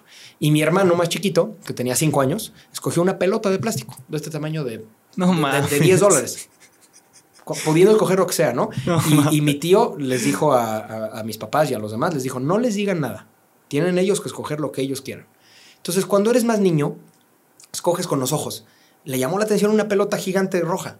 Y eso fue lo que él quiso. No le metió qué es lo más caro, cómo me puedo aprovechar de la situación y agarrar algo caro. Eso. Es una compra inocente, es una compra bonita, es una compra natural. Ya los más grandes, pues queríamos cosas más especializadas porque ya habíamos tenido más experiencia, ¿no? Pero, pero creo que va por ahí el tema de los Hot Wheels. Cuando tú eres niño, compras con los ojos y dices, este morado, este tiene un dragón, está increíble. Claro. Y conforme vas creciendo, vas diciendo, pues estos, estos no significan nada para mí. Pero este sí, este es un coche real, este es un coche que existe en la calle, lo quiero coleccionar porque es más realista. Eso. Entonces le empiezas a meter más pensamiento a tu compra y creo que eso, por un lado, es padre, porque, pues, porque es una compra más madura, y por Sí. otro lado es triste. Sí, porque ¿Estás de acuerdo? no lo veías, lo veías con ojos de güey, nada más porque me gustó. ¿Tú sabes cuáles son los colores más vendidos a nivel mundial de coches? Colores debe ser verde y naranja. De coches reales, De coches reales, blanco y negro. blanco, negro y plateado. Claro, güey. Qué hueva, Los más básicos. Qué hueva. Todos los coches, el 90%, bueno, no sé, 90, pero 80% de los coches son blancos, plateados y negros, güey. Porque es el Sí. color, o beigecitos. Es el color sobrio, es el Neutro. color que no te va a aburrir, es el color que al revenderlo va a tener un cliente. O sea, cuando Eso. tú compras un coche, le metes tanto, tanto pensamiento, Sí. tanto racional, y es que no, y la reventa, y la. Si compráramos como niños, puta, traeríamos pinche coches morados y rosas y eh, naranjas y el convertible, y es que me, o sea, pensamos en el espacio interior y en el servicio y en la postventa Sí, y en la compra racional y en el seguro. Deberíamos, creo yo, que de repente ser un poco más como niños y hacer estas compras irracionales. Eso está cabrón, ¿eh? Y me llama mucho la atención lo que dijiste de real. Cuando haces una compra más madura es porque ese Hot Wheels que viste ya lo viste y es más real, se parece más a lo que ya has visto. ¿No crees que es un tema también de quiero comprar esto porque sí puedo aspirar a tenerlo? Sí, y sí. un Hot Wheels cabrón, exótico, Claro. un Pagani verde, pues güey, pues va a ser un sueño, no, no lo voy a poder tener nunca. Yo creo que dentro de nuestra imaginación, todos los hombres tenemos como un garage ideal de los Sí. coches que tendrías si fueras millonario. Y creo que comprar el Hot Wheels es como un poquito satisfacer esa, esa necesidad de decir, bueno, no, no tengo, como dices, no tengo el Pagani de, veras, pero mira, aquí tengo mi Pagani, mi Koenigsegg, mi Ferrari, A mi huevo. todo. Y los ves así estacionaditos y dices, a huevo, es como un poquito Cumplir tu cumplir fantasía. en una fantasía y, y acercarte un poco razón. más, ¿no? ¿Cuál es- si no tuvieras límite y tuvieras que elegir cinco coches, tu garage ideal? Puta. Eso me llamó mucho la Es atención. una que pregunta dijiste. fuerte. ¿Cuál sería, güey? O sea, que te vengan a la, a la cabeza, no de cuáles son los más caros, cuáles son los más cabrones, a ti y lo que te gustaría Mira, tener. Eh, cuando te preguntan como amante de los coches cuál es tu coche favorito, creo que es una pregunta muy complicada porque es, es como escoger a uno de tus hijos, ¿no? Pero, pero la verdad es que el que recurrentemente se me viene a la cabeza cuando me hacen esa pregunta es el Mercedes-Benz 300 SL alas de gaviota del 50, del 54 es. Es un, es un coche clásico que se abren las puertas así y en su momento era el coche más rápido del mundo y era, e- es un coche muy especial para mí porque aparte mi papá lo restauraba. Bueno, No lo restaura mames. todavía. O sea, ha restaurado por lo menos siete de esos. Entonces es un coche que para mí es muy especial. Ese creo que sería algo que tendría que estar en mi garage. Un Ferrari F40. Ok. Ese es como, wow, así era el coche de que cuando era niño tenía uno escala. Es justo regresando a lo que dices. Yo tenía uno escala 1.18, o sea, de este tamaño. Y lo veía y le abría la puertita y le veía el motor y era como, wow. huevo. Sí, ¿no? claro. Ese, ese coche es, es muy padre. Y pues creo que tendría casi puros viejitos, ¿eh? Te diría. ¿Puro yo. clásico? Sí, o sea, probablemente un Porsche GT3 RS para meterlo a pista, pero casi, casi te diría que tendría puros clásicos, puros viejitos. Puros viejitos, la verdad. Ah, huevo. Sí. Está chingón, ¿eh? Está chido. Yo tengo, a mí los coches nuevos sí me gustan por lo que pueden hacer. Claro. O sea, Por su funcionalidad, Sí, porque, tal vez. porque frenan, porque giran, porque Sí. durísimo, pero siento que un clásico tiene alma. O sea, cuando tú subes un coche clásico eh, y en el simple hecho de cómo huele, huele a una chamarra de cuero Sí. viejita, así de, o sea, la chamarra de tu abuelito que en algún momento dijiste, huele a, huele a historia, ¿no? Pe- Pero ¿crees que es un tema de nosotros lo vemos así porque lo estamos comparando con? ¿O en, en su época también fue lo más X Ah, porque no. era lo nuevo y No, ve- no, lo veían así de los No, 30? Por supuesto. ¿Sí crees? Eso ha pasado. O sea, tú eres nostálgico. Mira, yo Eso, güey. El otro, día, Nostálgico. el otro día leí algo que era muy interesante, que decía, tú vas a tener una conexión más fuerte con las cosas que te marcaron en tu adolescencia. Claro. De los 13 a los 19, 100% la de música acuerdo, que escuchabas en ese momento va a ser la que tú digas es la mejor música. Las películas, Las películas, los viajes que hiciste, los coches que tenías en tu póster. O sea, curios- curiosamente yo lo analicé en mí. Los coches que yo digo, no mames, como que sueño con estos coches, son del 2007, 2008, más o menos. El Porsche GT3 RS de esa época, el Lamborghini Gallardo Superleggera, el Ferrari F430 Escudería, no los nuevos, ¿eh? Sí. No digo quiero un huracán. Los más cabrones. No digo quiero un 458. Claro. Quiero un 430, el que era. ¿Por qué? Porque en ese momento era cuando más aspiración tenías de "Ah, sueño con eso, ¿no? Y es donde más fuerte vives tus romances, o sea, los noviazgos de ese, ese estoy perdidamente enamorado de alguien y no puedo vivir sin él. Solo lo vives en la adolescencia. Ya cuando eres más grande es como, güey, corté con alguien, pues ya ching su madre. Sí, da igual. Que sigue, ¿no? O sea, no es que da igual, sí te, sí te, sí te afecta, pero en, en, en tu adolescencia sientes que se te va a caer el mundo, ¿no? Sí. Y, y vives todo fuertísimo. Eso está muy interesante, güey. Yo, por ejemplo, High School Musical 3. Me preguntaron hace poquito cuál es tu película favorita. High School Musical 3, güey. ¿Por qué? Por lo que me hizo sentir en ese momento, güey. Yo quería ser Troy, yo quería ser ese basquetbolista cabrón. eh, quería ser el popular de todos, güey. O sea, yo quería eso y lo veía como para arriba. Ahorita la volví a ver, güey, y me gustó, pero no es la Claro. mejor película, Sí, güey. no, pero, pero siempre va a ser. Siempre va a ser la mejor para ti. Exacto, güey, O sea, no es que sea. Tú sabes que no es la mejor película, pero es la- Claro. es la, que más te mueve. Eso, güey. Es la Lo que me hizo sentir es inigualable. Sí, y, y eso, libros, películas, ropa, viajes, lugares, comida, eh, lo, que, lo que te hizo sentir, o sea, porque es una época complicada, de los 13 a los 19 es una época, Sí. 18, es una época complicada de adolescencia, de cambios en el cuerpo, de no hallarte, de, de, ay, de, ay, no sabes ni qué hacer. Y lo que te hizo sentir en casa, hablando de comida, de música, de personas. Películas, personas también. Lo que te hace sentir a salvo y en casa, eso por siempre lo vas a tener aquí. Siempre. Está cabrón, güey. Hablando de experiencias cabronas, Fercho, el video, el, el Porsche. Sí. Chingao, güey. Chingada Qué madre. buen video, ¿eh? Está Neta, chido, que, ¿no? güey, qué bien contaste la Tú lo editaste, tú lo. Sí, ese Güey, qué bien contaste la historia, lo sentí. Sí, Pero ese- qué carajos, güey. Bu- Bueno, para el que no sepa, lo Sí, puedes. ¿Qué pasó claro. con ese Porsche, güey? Mira, eh, yo cuando estaba trabajando en capacitación de fuerza de ventas automotriz, todavía Sí. tenía esa chamba, me compré, porque salió una oportunidad muy accesible de un Porsche 911 1975 que estaba ahí medio, medio que dos, tres, no estaba abandonado, pero no estaba perfecto, estaba ahí como, tenía cierto óxido, los interiores estaban ahí medio madreados, tenía temas de mecánica, Claro. pero me lo vendían barato y dije, y fueron todos mis ahorros de, mi- de su momento, yo tenía 26 años cuando lo compré. Que empezaste a ordar a los 13, 14. Empecé- sí, yo empecé, a, No cha- yo empecé a chambear desde los 14 años. Y, y, y ya más en serio a los 16, 17. Y me gasté todos mis ahorros del momento y compré un Porsche y yo eh, a los, no lo podía creer. O sea, yo decía, ¿cómo, güey? O sea, tengo un Porsche. ¿De qué me hablas? ¿A los sea, esto- 24? 26. 26. Sí, yo decía, güey, ¿cómo? O sea, no lo puedo creer. Estaba madreado, pero tenía un Porsche. ¿Fue tu primer coche propio prim- que tú te lo hayas comprado? No, no, ya tenía. Ah, ok, o sea, ok. O sea, tuve varios coches de calle primero. Ah, bien. Mi primer coche fue a los 15 años, un Dodge Charger viejito. Después Uf, tuve no uno muy chingón. Después tuve, ese lo tuvimos que restaurar.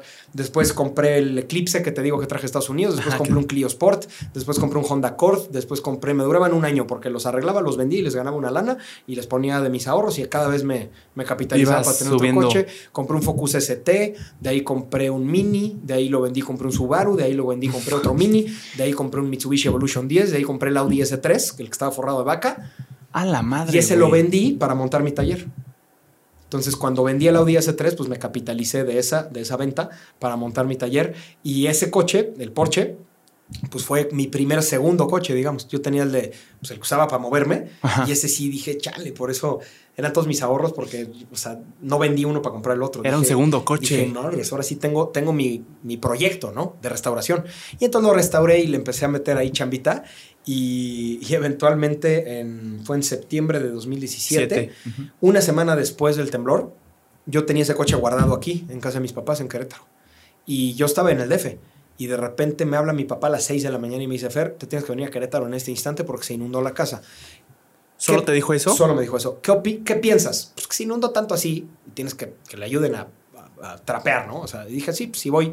Y todavía me acuerdo de haberle dicho, oye, pa, tengo una junta muy importante en Santa Fe a las 10. Tienes broncas y voy a la junta y de ahí me voy a Querétaro. Me dice, Fer, no estás entendiendo. Y me manda unas fotos de un muro caído encima de los tres coches de la casa. O sea, estaba el mío hasta adelante, la camioneta de mi papá y el coche de mi mamá. Y había Hasta se me puso la piel chinita, güey, porque estuvo- ya vi las fotos. culero, güey. Hubo una inundación tan fuerte que tumbó el muro que dividía mi casa con la del vecino. Y se cayó encima de los tres coches y entró toda esa agua a mi casa. O sea, ¿el muro daba al garage directo? Era, era la división de, de la casa de mi vecino con Sí, la, la mía. frontera. Y el garage era así. O sea, era un coche adelante, otro atrás y otro atrás. Y se le cayó el muro a los tres coches y entró una cantidad de agua que cubrió el Porsche prácticamente hasta el techo de agua cuatro horas. Los tres coches fueron pérdida total. Pero, ¿de dónde vino el agua, güey? Se Era, un- desbordó. era una, pues, como una presa, la presa que viene de Juriquilla. Empezó a aventar agua por los costados, por unos vertederos, Sí. y había llovido tanto que, que desbordó una especie de canal que pasa por atrás de, de la casa de mis papás, y, se, y no, se inundó toda la casa, incluyendo, casi se muere mi perra. ¿En serio? Yo, tenía- yo tengo una perrita, todavía vive, que casi se muere, o sea, el agua le llegaba a mi papá al pecho. No mames. se cubrió toda la casa de agua y era una casa de un solo piso para acabarla de chingar. Entonces, todas las recámaras, todo, todo, todo cubierto de agua a esta altura. O sea, Se hizo casi- una alberca, literal. Casi al pecho, sí, todo. Entonces, las recámaras, los colchones, toda la madera, eh, las televisiones, todo a la chingada. O sea, nos tuvimos que mudar de casa. Eso obviamente no lo conté en el canal de YouTube porque pues era enfocado hacia coches. No iba a contar la parte más personal. Personal. pero ¿Se tuvieron que mudar de Nos casa? tuvimos que mudar de casa. Eso, eso pues no mucha gente lo sabe, pero nos mudamos de casa. eh, se destruyeron todos los, pues como una casa de un solo piso, pues, todo lo que tuvieras de aquí para abajo, que era la mayoría, bye. El Di- refri dibu- Sí, todo, el refri, las teles, pero deja eso, los, todos los recuerdos de cuando éramos chiquitos, No dibu- mames. dibujos, eh, todas nuestras... eh, no- nuestras boletas de cuando éramos chavos de las De la calificaciones de la, escuela, fotos, álbumes de fotos de así de cosas irreemplazables. O sea, fue una, fue una cosa tan fuerte que entras como en un entras como en un mood de tengo que resolver. Entonces le hablé a varios de mis amigos, llegaron uno de ellos Chema, Sí, sí lo vi, sí lo vi en el video. llegaron a ayudarme a quitarle los ladrillos de encima al coche, a sacarlo, a mudar mi casa. Ese mismo día nos mudamos de casa. ¿Ese mismo día? Ese mismo día y a poner todas las cosas en el jardín porque era agua con lodo. O sea, todo estaba hecho mierda. Y a carcherear todo y empezarlo a meter. O sea, no dormimos casi en tres días. No y, mames. Y de ahí yo tenía un boleto comprado a Santiago de Chile para un viaje de chamba que ya no podía yo cancelar. Entonces, con, con el nudo en la garganta de dejar a mis papás, así como que Sí, porque en mi hermano estaba viviendo aparte en Australia. O sea, pedo. Y de dejar a mis papás con el la bronca, lo que sí me quedé tranquilo es que mudamos todo lo de la casa, ya nada más Ya. era cosa de limpiarlo.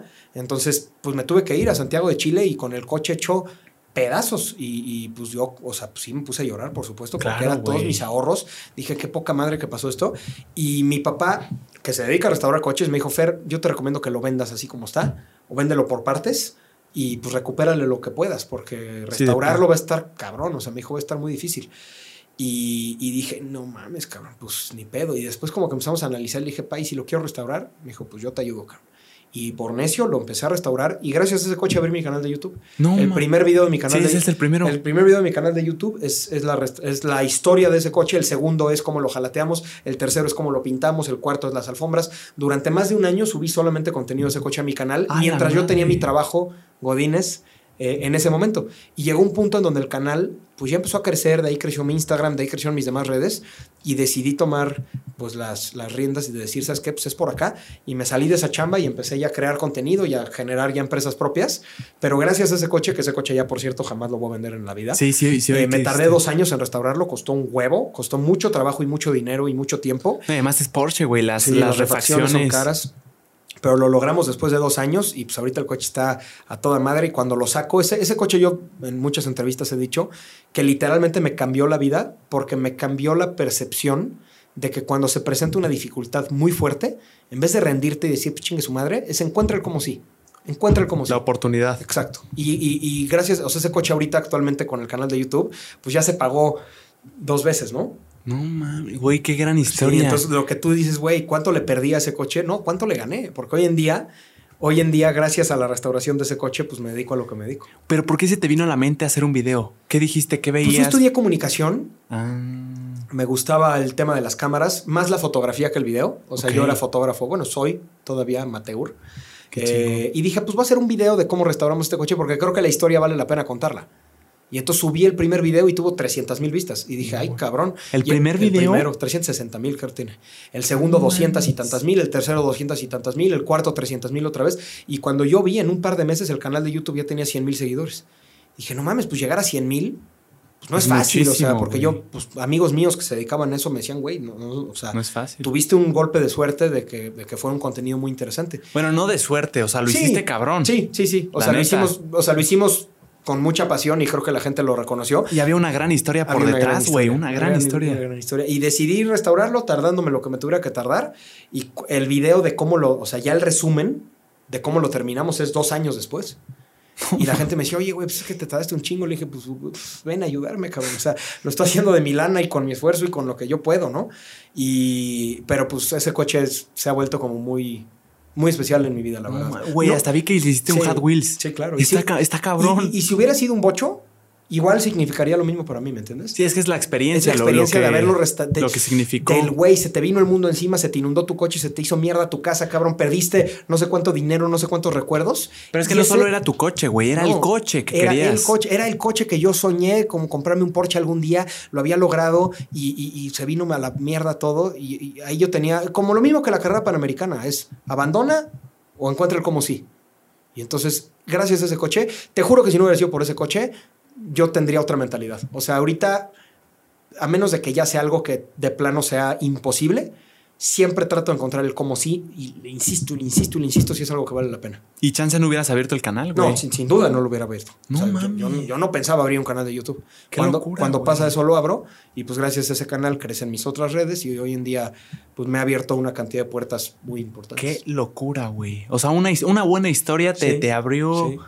Güey, qué tiempos de YouTube que ese Sí, video te, te explotó, qué chingón. Estuvo muy chido, la verdad. No mames. Mi Fer, ¿cómo alguien se convierte en corredor profesional de carreras? ¿Cuál es el proceso? Híjole, es, es un proceso complicado porque ser piloto de coches es Piloto. caro. Ajá. Es, caro. Sí. De corredor también se puede. ¿eh? ¿Ah, sí? Sí. Bien. Eh, es caro porque los insumos que requiere un coche de carreras son caros. O sea, incluso los go-karts, si tú empiezas a correr go-karts a nivel ya profesional y tú subes una categoría ya más grandecita, pues de puras llantas y gasolina y la renta del pit y no sé qué, te gastas una la nota. ¿Qué es el pit? Los pits es, es el... Ah, sí. Todo el... O sea, tienes que rentar un equipo de mecánicos, un Claro. espacio para chambear el coche, dónde guardarlo. Entonces, sí, o sea, es un deporte bastante costoso. Y ahí la realidad es que hay dos opciones. O, o tener la gran suerte de que tu papá te apoye, Sí. que no fue mi caso, Sí, sí, sí. o tú conseguir y rascarle por tu lado y conseguir patrocinios. La mayoría de pilotos que, pues, que llegan lejos a corta edad son chavitos que a los 6, 7 años ya andan subidos en un kart. Y que obviamente su papá les, es fanático de los coches, les está pagando sus, Mm. sus carreras y durante años le estás pagando las carreras a tu chavo, hasta que eventualmente a lo mejor si es bueno, sube de categoría y a lo mejor con suerte consigue un patrocinio, ¿no? O sea, si es una carrera de, güey, le tienes que invertir cabrón. Mucha lana, mucha, mucha lana.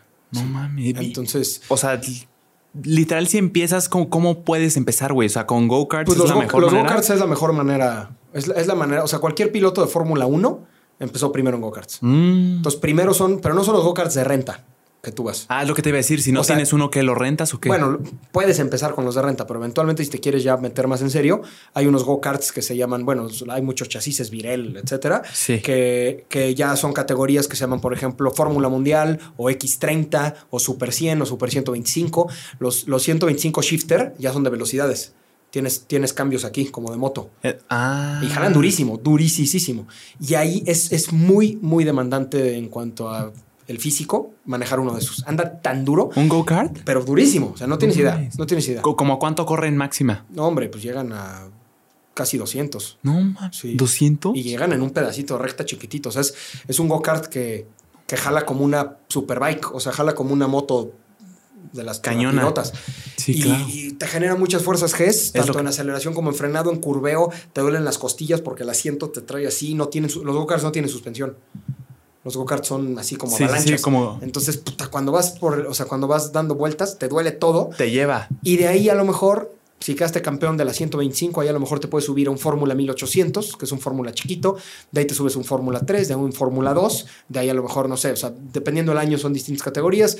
GP eh, y de ahí a F1, ¿no? F1. Sí, pero eso te estoy hablando de un viaje de 10 años. 10 años. Sí. ¿Cómo- Entonces, ¿Cómo te preparas para la... O sea, ¿cómo entrenas a tu cuerpo, a tu cuerpo para resistir tantas fuerzas G? pues acostumbrándote, o sea, dándole y dándole y Dándole dándole, dándole. dándole. Y también hay ciertos ejercicios, por ejemplo, para el cuello, Ah. que, que con ligas y con pesas puedes fortalecer ciertos músculos que normalmente, pues, o sea, yo la verdad es que no corro fórmulas que generen tantas fuerzas G. O Claro. sea, yo corro Panamericana y coches turismo, que los coches turismos no generan tantas fuerzas G. Pero un, un F1, para que te des una idea, genera seis fuerzas G de repente en la frenada o en un- una curva. Una fuerza G se refiere al, al número de veces de la gravedad. Ajá. Entonces, por ejemplo, si tu cabeza pesa, eh, no sé, te voy a inventar algo. La cabeza de un humano pesa más o menos el 10% de su cuerpo. Ok. Entonces, si pesas 80 kilos y tu Ocho. cabeza pesa 8 kilos, 8 kilos. lo multiplica 8 por 6, 48. eso es lo que pesa tu cabeza en una curva. No mames. 48 kilos. Por eso tienes los- que estar resistiendo. Por eso los pilotos de F1 tienen cuellos como de gimnastas. Sí. O sea, están, no están muy voluminosos, digamos, de, muscularmente. Pero de aquí. Pero el cuello y el, el- o sea, son muy fuertes de las manos. Tú saludas a un piloto de F1, las manos son fuertísimas porque tienen que, que Mm. resistir muchas fuerzas G. Pero ya en ese nivel tienen que tener como entrenamientos cañones, Son- son atletas- simuladores, Son ¿no? atletas a un nivel que no te lo imaginas. Fernando Alonso, Sí. el sí, piloto sí. español, hace 50 kilómetros de bici diarios. 50 kilómetros. Y ese es su entrenamiento, ¿eh? O sea, eso es lo que hace un ciclista que se dedica al ciclismo. Este güey lo hace para entrenar para la carrera. Y van al gimnasio diario y van al simulador. Hay unos simuladores especializados que te, que te simulan de una manera muy, muy precisa cómo reaccionaría un coche en cierta pista. Entonces, de cuenta, oye, es que yo nunca he manejado en la pista de España. Bueno, en el simulador está esa pista, le pones el Fórmula 1, le pones los settings que necesitas y practicas. Y entonces te da una muy buena idea de cómo se va a sentir el coche cuando lo manejas en la vida real. Eso está cañón, Está ¿eh? cañón. Y, y como te digo, híjole, necesitas conseguir patrocinadores porque la verdad es que es, sí es, o sea, es, es muy caro. Muy caro. La, la inscripción de la carrera panamericana en la que corro yo, la pura inscripción son 10 mil dólares. ¿10 mil dólares? 200 mil pesos la inscripción. No mami. ¿Pero por qué alguien pagaría tanto? Pues hay 40 güeyes que ¿Pero nada más por la experiencia? Pues por correr, sí. O sea, ahí la idea. Ahí hay dos opciones. Le llaman a, a los que, a los que lo hacen por gusto, les llaman gentleman drivers. Mm. Que es gente que se paga a ellos de su lana, le pone el logo de su propia empresa o no Ah. le pone ningún logo y lo hace Que por lo gusto. general son ricos. No, totalmente. Sí, claro. No por lo general, 100%. Sí. Y güey, otros- me lo imagino, perdón que te interrumpa, Sí, claro. co- como, pues, güey, un deporte. Es que no se ve así, pero es un deporte de ricos, güey, en, en un sentido. No, hombre, es la- como el polo o la algo gente así. piensa que el golf es caro, güey, no mames. Nosotros en un, set de, en un set de llantas te gastas lo que un set de palos y te, y te gastas uno cada día. ¿Uno cada En día? la Panamericana cambias de llantas cada día. O sea, son, estás hablando de cinco sets de llantas. Es demasiado amor al arte. ¿eh? Mucha lana. Entonces, obviamente, si tú no tienes, si tú no te lo puedes pagar de tu propia lana y no tienes papá rico que te lo pague, como fue mi caso, pues tienes que picar piedra. O sea, yo las primeras carreras me las pagaba de mi lana en un campeonato muy chiquito, los Chevys. Yo era mi propio mecánico. O sea, yo llegaba en el Chevy, yo me bajaba y le cambiaba las llantas y pues no, no tienes lana para llevar mecánicos. Pero ¿cómo sabes que eres chingón, Fer? Porque ponle tú, ok, tienes un papá rico, ok, tuviste suerte, puede que no seas tan bueno, pero pues vas a avanzar hasta cierto punto. Pero si no tienes un papá rico y tienes que tomar la opción de patrocinadores, el patrocinador tiene que ver que eres chingón. Correcto. ¿Cómo sabes tú que sí es para ti aunque te guste, güey? No sabes, no sabes hasta que ya lo hiciste varias veces. O sea, mis primeras carreras, mis primeras tres carreras por lo menos, me las pagué yo de mi lana. sin no tener mucha lana, ¿eh? O sea, no tenían tanta lana, o sea, como podía, con las llantas de calle pidiendo equipo prestado, o sea, el puro casco, el Nomex, el Hans Device, los guantes, las botines, la balaclava, de esos son 50 mil pesos. No mames. Yo no los tenía. Sin el coche. Sin el coche, eso es de puro equipo, nada más para que puedas correr. Entonces yo lo pedía prestado, le decía, a ver, afortunadamente tengo amigos que se dedican a eso, Benito, préstame un casco, puta, tal, güey, préstame esta otra cosa. Y entonces yo corría con equipo prestado, ni siquiera decía mi nombre, el, el Nomex, le ponía yo un masking con mi, porque tiene que decir tu nombre y tu tipo de sangre. ¿Para que, ¿Tu tipo de sangre? Ajá. ¿Por qué? Por si tienes que hacer una transfusión. A la madre. Si te van al hospital y estás inconsciente, necesitan saber qué tipo. Entonces, en tu casco y en el Nomex. Entonces, yo al cinturón le ponía un masking tape con mi nombre y te digo que mi número era con cinta de aislar. Eso nadie lo ve. O sea, todo el mundo ve cuando ya eres exitoso, Claro. cuando ya te va bien, cuando tienes patrocinadores. Pero sí es una chinga y, y las primeras carreras me las pagué de mi lana. Y posteriormente empecé a buscar empresas. Oye, tengo este proyecto, patrocíname, tengo este. Y fui a ver a veintitantas empresas. ¿Y que veían tus resultados de puta? Sí, Este, o sea, este, este no, tiempo oye, no me fue mal. No, en realidad no les importaba tanto el resultado. Era, oye, está padre tu proyecto, pero ahorita nuestros esfuerzos de marketing van hacia otro lado. Y van hacia otro lado, y van hacia otro lado. Y tienes que agarrar a la empresa o a finales de año o a mero principios del año siguiente para que ellos todavía no hayan asignado el presupuesto de marketing que tienen para el año. Si los llegas a ver en julio, por más que les haya encantado el proyecto, ya tienen los presupuestos de marketing destinados ya. Sí. O sea, desde el inicio del año tienen que hacer un plan de a qué le van a invertir qué. Entonces, Mm. cuando quieres un apoyo, necesitas ir o a final de año o a principio antes de año fiscal. Año fiscal empieza en marzo. Entonces, enero, febrero pudiera ya todavía estar a tiempo. Y yo fui a ver a veintitantas empresas y la 23 creo fue la que me dijo que sí, que eran unos casinos. Pe- Y Pero que, que te patrocinaran tú. Sí. pero ¿cuál es el este proyecto del que hablas? ¿Qué? O sea, Era el Campeonato Nacional de Rallys. Pero tú le dices, oye, quiero estar en este campeonato. No, le tú dije, pones tu marca y mira, yo corro. Cuando, cuando tú llegas a pedirles patrocinio sin haber corrido nada, la gente dice, güey, no, vete de aquí, cabrón. Pero yo ya había corrido un par de rallies y varias carreras de los Chevys. Entonces dije, oye, ya llevo cinco carreras, quedé en segundo en mi carrera pasada, voy bien en el campeonato, apóyame para el año que entra. Mira, la propuesta es la siguiente. Y yo hacía una presentación de, de PDF en donde venían, en dónde iban a salir, qué medios cubrían el campeonato, que iban a estar, una propuesta de dónde iba a ir su logo, y en mi gorra va a ir tu logo, en mi Nomex va a ir tu logo, en el coche se va a ver así, y yo me aventaba con Photoshop, lo poquito que yo sabía de Photoshop, me aventaba un logo, o sea, un render por cada empresa que yo iba a ver. no O mames. sea, el coche, ¿cómo se iba a ver con tu logo en Con la tu puerta? logo, sí, sí, Y sí. lo hice 20 veces, güey. 20 veces. Y la gente no ve eso. La gente ve nada más el resultado final. Y el, el primero que me dijo, sí, ahora le va, yo te apoyo en el Nacional de Rallys, dije, no mames, neta, así. Órale, pues va. Y entonces corrí ese campeonato y quedé campeón nacional de novatos y de mi categoría. Y eso me abrió ya muchas puertas, porque ya cuando eres campeón de algo, ya para el año que sigue, con esa misma empresa o con otras, oye, mira, el año pasado tuvimos estos resultados. Lo que le importa a las empresas no es tanto si ganas o no, es en dónde salieron, cuánta gente los vio, Claro. dónde está su inversión de marketing. ¿Por qué? Esa es la pregunta clave. ¿Por qué lo invertirían en ti en vez de en el radio, en la tele, en una revista, en un espectacular, en redes sociales? ¿Por qué te voy a dar mi dinero si eso en redes sociales ya sé que me da muy buenos resultados? Sí. Entonces tú tienes que darles un reporte de dónde salieron. Oye, mira, salí en Puesta a Punto, salimos en Fox Sports, en Fox Sports eh, salió tu logo, esto, lo ven tantas personas. Ah, órale, bueno, estuvo buena la inversión. Y además todas las marcas quieren que, güey, campeón nacional, yo quiero que mi marca se, que la gente piense, él está usando esta marca, campeón nacional. Exactamente. Güey, le da un chingo de prestigio a Pues la marca. cuando empiezas a ganar es más fácil que te apoyen, pero el mero principio, o sea, es como echar a andar un coche de un empujón. Ya eventualmente cuando prendió, pues ya anda solo. Pero el mero empujón del principio para echarlo a andar, híjole, cuesta trabajo, tienes que pagarte tú de tu lana, o sea, tienes que ahorrar, pero pues también es algo que vale la pena, ¿no? Claro, güey. Felicidades, qué Muchas cabrón, güey. Es que la neta sí entiendo a las personas que no saben mucho de eso. Yo, por ejemplo, no tenía ni idea de la Fórmula 1 si no fuera por unos amigos que son ahí medios aficionadillos, que vieron la serie de Netflix y no, no entendí un chingo de cosas. Y sí se me hace normal. Creo que es común en la gente que le preguntas a cualquiera que no tenga ni idea que pues dice Fórmula 1, pues manejan, pues manejan un Hombre, es un poquito. deporte pero, güey, lo que de hay altísimo detrás rendimiento. está cabrón. Es un deporte de altísimo rendimiento. Y lo que me llamó mucho la atención, eso de la sangre, güey, yo no lo sabía. Sí. ¿Qué tanta presión te pone el, el que literal hasta tu uniforme te recuerda que en una de estas Claro. puedes acabar en el hospital si bien te va? Mira, sigue, sigue siendo bastante peligroso. Ahorita en, en la carrera panamericana se salieron cuatro coches en la misma curva. Afortunadamente todos bien. Pero justo eso es lo que, lo que es importante. Si tú lo haces con el equipo adecuado, el casco, la cuellera, el Nomex, los guantes. El coche tiene una jaula antivuelco Sí. para que no se colapse el techo. Tiene cinco cinturones, no, no uno. O sea, aquí tienes cinco puntos de anclaje. Eh, extintor central, o sea, si se empieza a incendiar el coche, picas un botón y todo el coche se llena de extintor. O sea, madre. realmente sí es peligroso, pero quieres saber que es mucho más peligroso jugarle al piloto en coche de calle. Claro, los Mucho más. arranconcitos. Sí, o sea, quien, quien ves en Bernardo Quintana hecho la raya en un coche que no es de carreras, eso es mucho más peligroso porque si ese cuate choca, no trae casco, no trae Hansi Weiss, Güey. no trae cinturones, no trae jaula antivuelco, no hay una ambulancia al inicio del tramo Claro, que si tú chocas, picas un botón y la ambulancia llega donde estás. Yo hacía esa estupidez, mi Fer. Sí, saliendo todos, de, todos, saliendo de la hecho. escuela en el Fray Junípero, Sí, el pinche durísimo. Fray Junípero. Sí, no, no, no durísimo, pero sí era como una competencia que íbamos, vivíamos en el mismo lugar. Y era, pues, güey, a ver quién llega primero. No, Es que mames, güey. En peligroso. Un punto sí dije, en una, ni siquiera me pasó algo feo, pero sí dije, en un, en un momento se- Sí, sentí que perdí el control y ahí dije, no mames. O sea, me sentí bien agradecido. Dije, güey, me pude haber matado No, en cualquier momento. Qué bueno que, que tomaste la lección sin tener que llegar al punto de, Exacto, de chocar, porque mucha gente neta no entiende. O sea, yo de repente, hace poquito me etiquetaron en TikTok en un video de un cuate que se, se trompea a 170 kilómetros por hora en la carretera de Cuernavaca y se pone un super madrazo. Afortunadamente no le pasa nada. Y me dicen, ¿qué opinas? Digo, pues con todo cariño lo invito a que se inscriba al Nacional de Rallys y lo haga en un coche con el equipo de seguridad adecuado, cabrón. Sí. Se va a matar, güey. ¿No? Y, y no es por cagar a nadie. O sea, yo también cuando era chavo hice mis drifts y choqué el coche de mi mamá. No mames. Sí, güey. Sí, sí, sí. Yo, ¿Cómo estuvo esa, güey?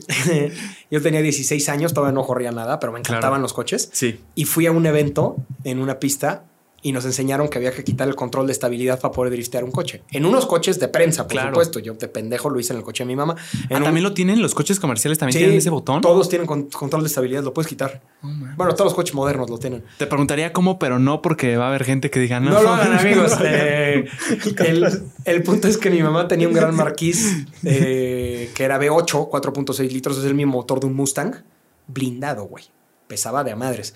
Y yo le apagué el control de estabilidad y me puse a hacer unos drifts en unas glorietas y me salieron a toda madre, la neta. Dije, a huevo, pues sí le sé. Y entonces drifteaba y drifteaba y con amigos y yo pues me lucía, Claro. huevo, chéquense lo que sé hacer. Y en una de esas, güey, se me fue porque había grava. Y se me va para un lado, se me va para el otro, me trompeo y le pego a un coche que estaba estacionado y lo hago pérdida total, cabrón.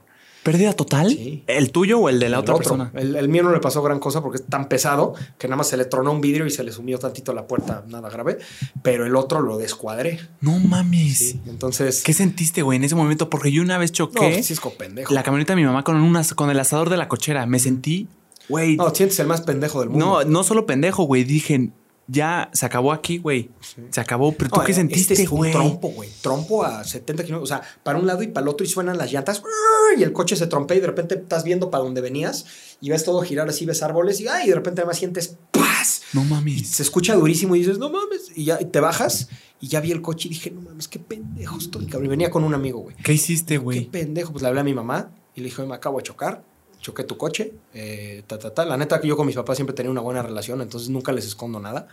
Eh, no le dije que venía drifteando. Le, No, dije, eso sí lo le dije, venía rápido. Le dije, venía muy rápido, ma.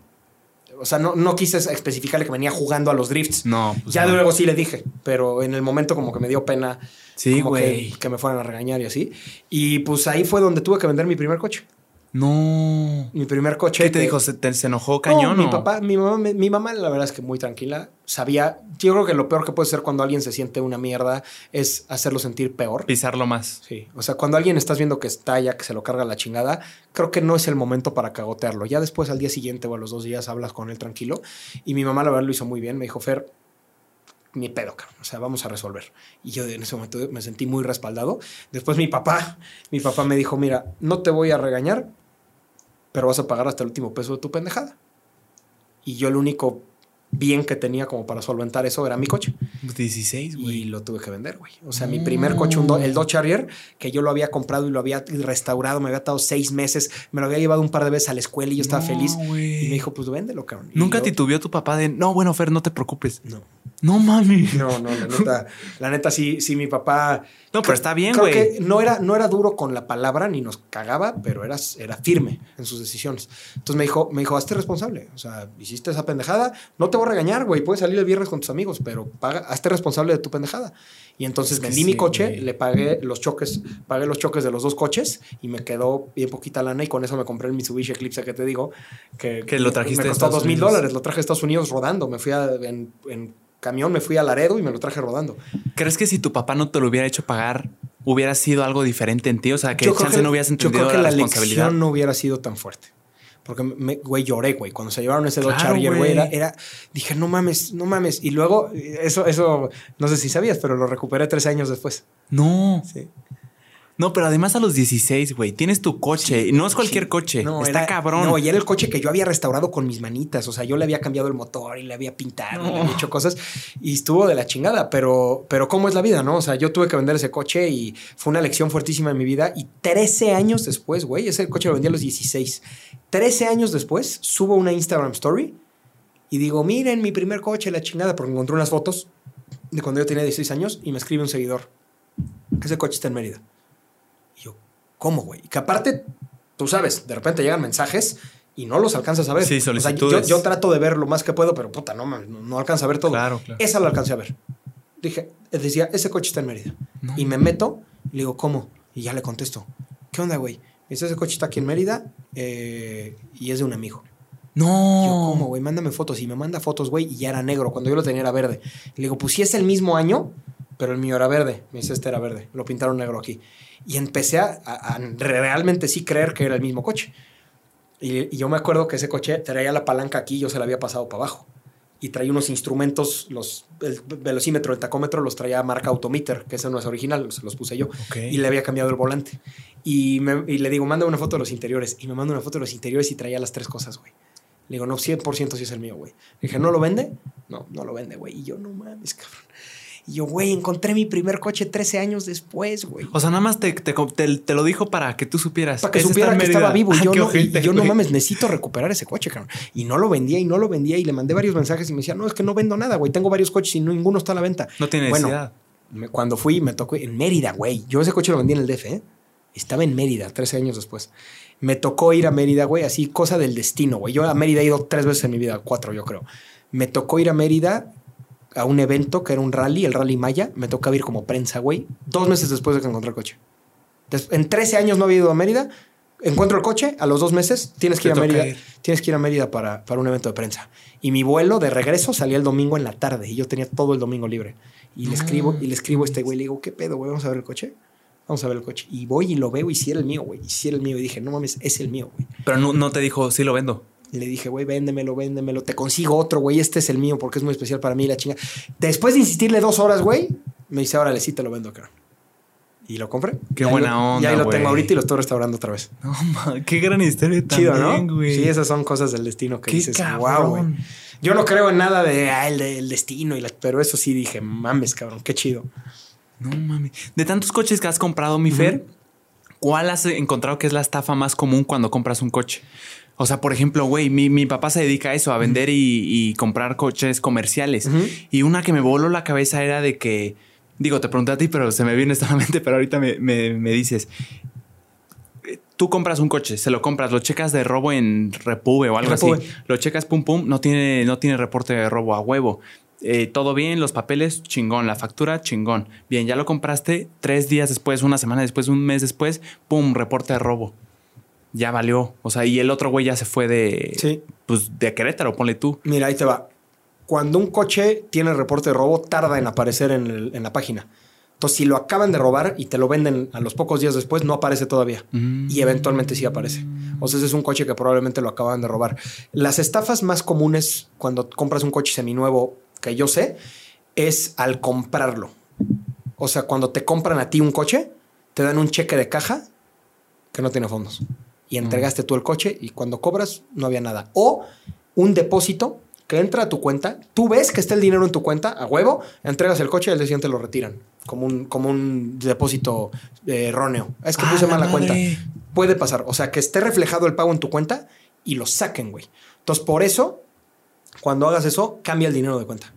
Si te cae una cuenta, cambia- sácalo, ¿no? cámbialo a otra o sácalo y ya, ya no te pueden fregar. ¡A la También otra madre, estafa, güey! eso es al vender, o bueno, al tú comprar, eh, es que de repente le pueden cambiar el número de serie y te lo venden con unos papeles falsos. Haz de cuenta, un coche robado. Serie. O sea, si a, ti, falsos. si a ti te roban un coche, tú tienes eh, la factura Sí, y el control de las placas. sí. Pero si La ellos, si ellos eso, ¿no? generan una factura de lote, Va a tener dos facturas el coche, pero ellos generan una factura que con eso pueden emplacar.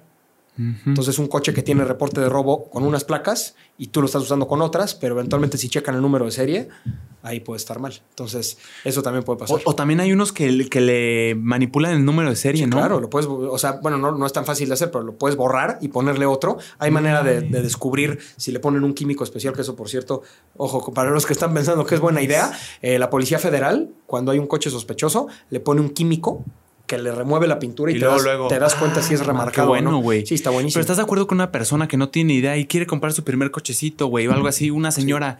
Güey, no mames. Sí, la verdad es que yo, yo el consejo que les daría es, de preferencia, si pueden comprar un coche de un conocido mm, o de, un, de una empresa. O sea, una empresa de seminuevos mm. establecida que, que tenga buena reputación o, un, o la agencia, o sea, una agencia de coches.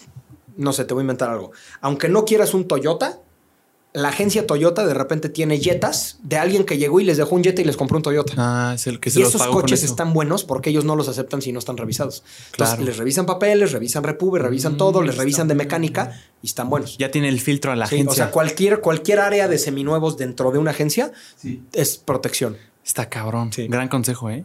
Oye, mi Ferry, ya para cerrar, ¿tienes alguna historia de terror que te haya pasado con un seguidor, güey? Con, con, en una carrera, una experiencia desagradable. Entiéndase historia de terror como algo desagradable que te haya pasado, güey. Algo que tengas por ahí. Fíjate que, pues bueno, historias de negativas en carreras, las que quieras, ¿no? Haberme volteado una vez me volteé en una carrera y, estuvo bastante gacho, pero creo que una que me gustaría contar es una que, es así como macabrosa, así como la historia de terror del man.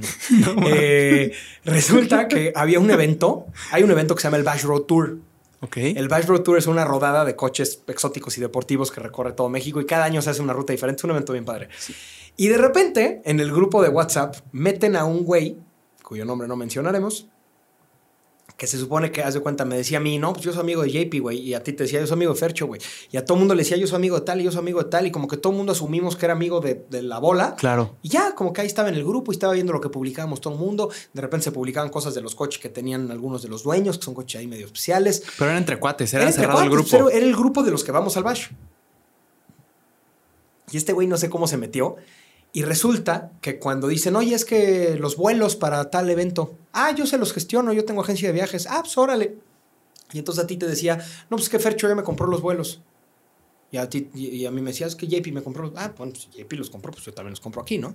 Y a todo el mundo le mentía y le decía que, que otra persona había lo había, comprado, los vuelos con él y se transó como 200 mil varos. No mames. Como 200 mil varos de, dinero de gente porque le depositaban un fraudulento estafador.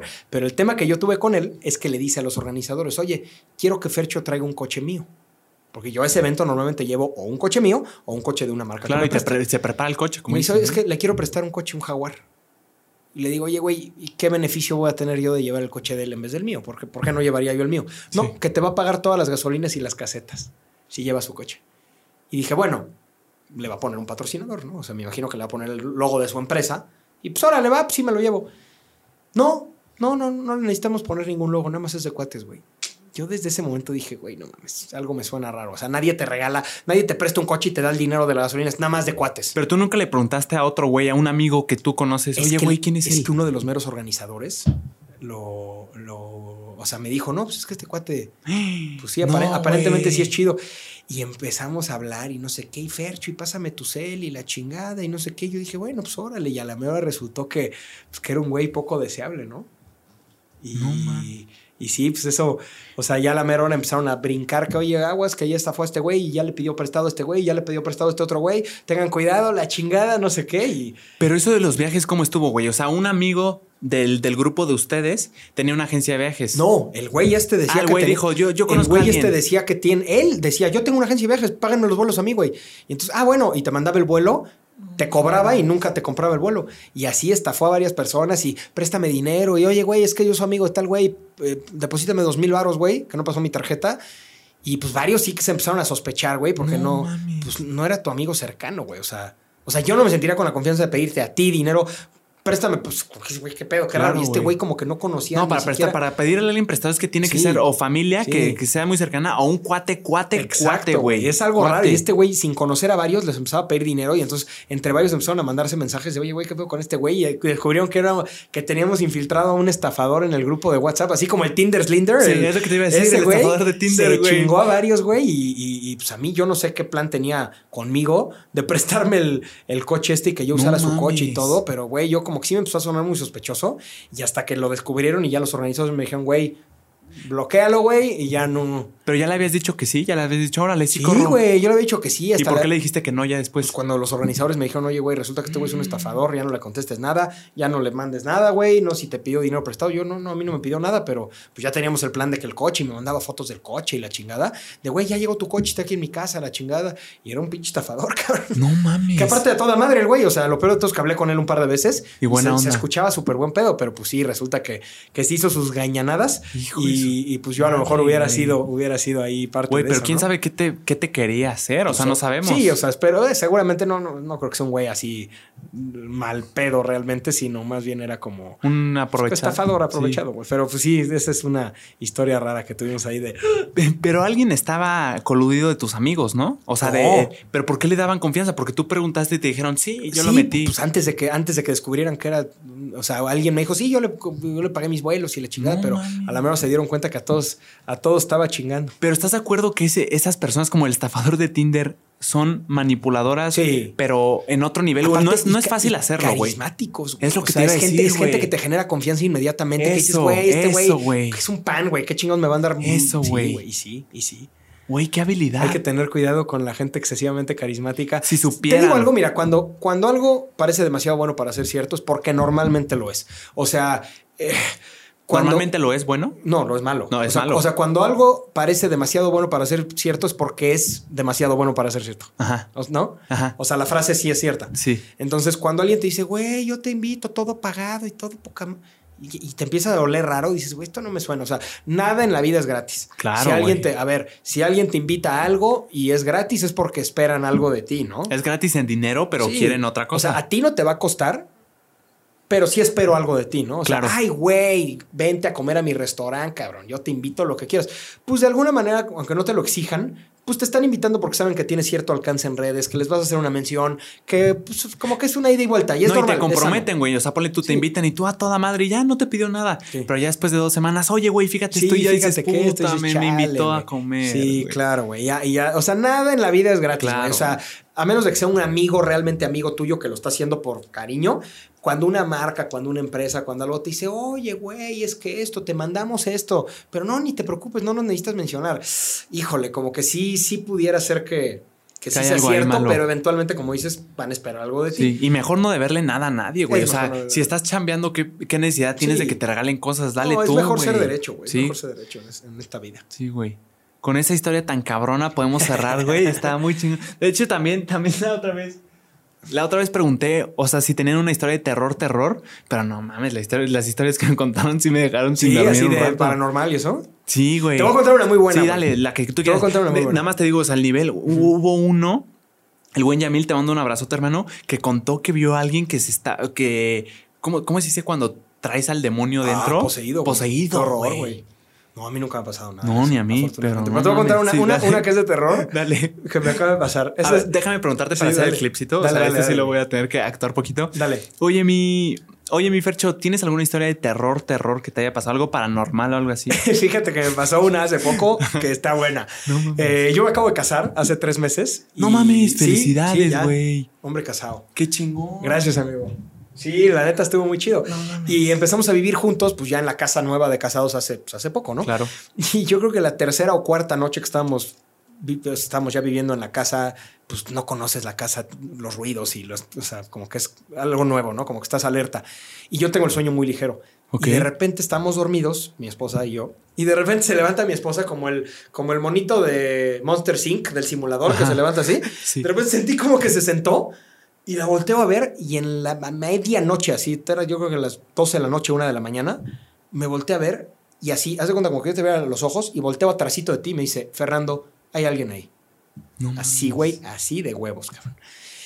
Y se me puso la piel chinita, chinita, así. Yo estaba dormido.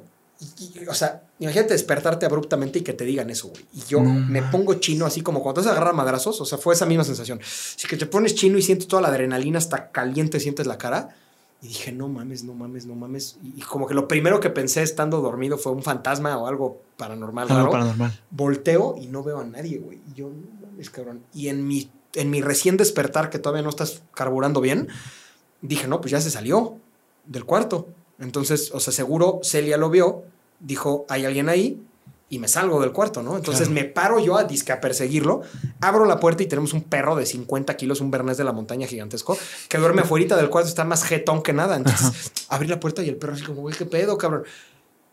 Y digo, no mames, güey, o sea, no hay manera que se haya salido alguien de aquí que siga jetón el perro, ¿no? Claro que no hayas oído como pasos, Dije ¿no? como, güey, qué raro, güey. Y volteo y Celia, mi esposa, estaba sonámbula, güey. Estaba sonámbula, güey. Jetona, así. Y volteo y yo, no mames. No mames, no puede ser, güey. Así, o sea, pensé que era un asaltante, pensé que, o sea, al principio pensé que era algo paranormal, luego pensé que era un asaltante, volteo y jetona, así. No jetona, se había, mames. se había parado y me había dicho algo y se había vuelto a dormir, o sea, como medio sonambulilla. Me sacó el pedo de la vida, JP, a tal grado que compré una pistola, güey. ¿En Te serio? lo juro, fui a la Secretaría de la Defensa y compré una pistola, güey, para tenerla en mi buró, No cabrón, porque en los siguientes días no podía yo dormir, güey. Te lo juro. Así. No Así. Qué cabrón, Y otra vez, ya después, Gran como, historia, como dos cabrón. semanas después, güey, de repente me dice, mira, qué bonito. Hacia las dos de la mañana, güey, el techo Ay, así, oscuro, totalmente oscuro. Mira, qué bonito. Y yo, qué bonito, ¿qué? Ah, no, no, nada, nada. O sea, como que se dio cuenta que había dicho, como que, no sé, es como Güey, medio- hay algo, yo sea, ahorita te voy a decir. No es sonámbula que se levanta y camina, no. pero sí, pero sí habla, güey. No, mames el pedo que me sacó. Güey, es más común de lo que nos gustaría ¿Ah, pensar. sí? Pero, güey, cuando te dijo lo de. ¿Cómo te dijo Fer? ¿Hay alguien ahí? Sí. ¿No gritó? ¿O No, no, nada más me dijo así como, Fer, hay alguien ahí, así como que lo estaba viendo. A lo Ah, mejor, bien. a lo mejor dentro del sueño, dentro de algo, sí, Sí, lo- sí, claro. detectó una pinche presencia. No sé, güey. No, Yo- estaba yo- soñando algo. Yo la verdad no creo nada de eso, pero ella a lo mejor sí soñó, soñó con algo y lo mezcló con la realidad, pero me sacó el pedo de la vida, Sí, JP. claro. O sea, sí me puse puta chino, chino, chino, cabrón.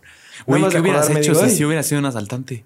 No, pues güey, en ese, que no- en ese momento nada, güey. Güey, a mí se me baja el azúcar y caigo desmayado. No, yo fíjate que creo que para ese tipo de situaciones, también por las carreras, tengo buena reacción. O sea, si hubiera habido un asaltante aquí juntito a mí con una pistola, pues ya no haces nada, güey, no arriesgas tu vida, ¿no? Pero si se mete alguien, No, pero si sabes que hay alguien dentro de tu casa, pero no sabes dónde está. ¿Sales, sales Ah, corriendo, no. güey, o lo, lo no, intentas no, enfrentar? No, sabes que si hay alguien dentro de tu casa y ya es un hecho que está dentro y no sabes dónde está, eh, un amigo mío que se llama, eh, se llama, bueno, se apellida de La Vega, Ajá. es Fernando de la Vega, es un campeón de tiro, campeón de tiro con escopeta. Me dijo, mira, güey, si se te mete un día alguien a tu casa, agarras la pistola, echas dos tiros al aire, para que sepa que hay alguien con pistola, Mm. seguramente saldrá corriendo, seguramente se va a salir de tu Sí. casa, pero si no, cierras con seguro tu recámara y te pones en hincado atrás de la cama, apuntándole a la puerta. cabrón. Y si alguien intenta entrar, lo haces pomada, güey. Y sin pistola, pues nada, Sin güey. pistola, pues con un pinche cuchillo, lo, No, bat, lo que tengas. Pero el pedo es que si el güey sí trae pistola y tú no, más te vale mejor. O sea, ninguna posesión material vale tu vida. Claro, claro. ¿No? Entonces, o sea, yo la verdad compré la pistola pensando en nunca usarla. Claro, espero nunca tenerla pero- que usar. Pero si, no, si alguien se mete, sabes que esta es, esta es una opinión un poco controversial, pero si alguien ya tuvo los huevos de meterte a, a tu, o sea, de meterse a tu casa estando tú adentro, porque una cosa es un raterillo que, que se robe algo de oportunidad, pero alguien que se mete a tu casa sabiendo que tú estás adentro, yo no sé si ese güey me viene nada más a asaltar o si nos viene a matar o si quiere violar a alguien. ¿Se quiere secuestrar? Si tuvieras un hijo, güey, o sea, No no, mames. ni madres. O sea, No, si alguien no, está no. dentro de tu casa, lo matas a la Sí. chingada y es. No, pero ¿cuál polémica, es güey? Es, legi- personal, ¿no? es- es legítima, Legítima defensa, y además, ¿por qué le vas a dar el beneficio de la duda a un güey que no tiene que estar en propiedad privada? Por o sea, supuesto, por supuesto. Entonces No ahí yo, obviamente, cargar con una muerte es algo pesadísimo. No, no, yo no, preferiría no. hacerlo. Entonces yo sí aventaría dos tiros, Es- como para advertirle, oye, compadre, traigo cohete yo también. Tienes cinco para salirte, güey. Y si sigue ahí adentro, sí, sí lo, sí lo mato. Claro, pero es que es una gran idea, güey, esa de pum pum. Sí. Porque, o sea, eso, eso yo me imaginé, pues, güey, si tengo una pistola lo voy a buscar, pero no, güey. Puede, puede ser que mientras tú lo buscas, el güey ya te vio, tú no lo Sí, viste claro. y pum pum, y ahí No, quedaste. Lo mejor, que, lo mejor que puedes hacer es advertirle, Oye, yo también traigo pistola. La mayoría de, de ladrones o asaltantes que se meten en una casa tampoco quieren un enfrentamiento de estilo viejo este a ver quién le tira al otro, güey. Claro. Entonces dicen, este cabrón trae pistola y- Vámonos. y ya la usó, ah, chingada, robamos otra casa o ya será aventura Me para parece otro día. fantástica esa idea, güey. Y yo creo que es muy buena y pues, pues sí, sí, o sea, ojalá que no llegues al punto donde la tengas que usar No, para... Porque eso de, o sea, tirarle a las rodillas, mis huevos, o sea, tirarle a las rodillas y a los pies, si él trae otra, él sí te va a matar, güey. Y no lo piensas, güey. En ese momento como que no lo carburas o sea, bien. O lo espantas o lo matas. Sí. Eso de andarle tirando una rodilla, si él trae otra pistola, él te va a matar a ti. Sí. ¿no? Sí, sí, sin piedad. Oye, Entonces- lo de tu esposa de, de ser sonámbulo está bien curioso, güey. Y eso todavía me da más miedo. Cuando me lo contaste, me dio más miedo que lo del asaltante. Porque, güey, mi hermano es, es sí es sonámbulo, pero de las dos.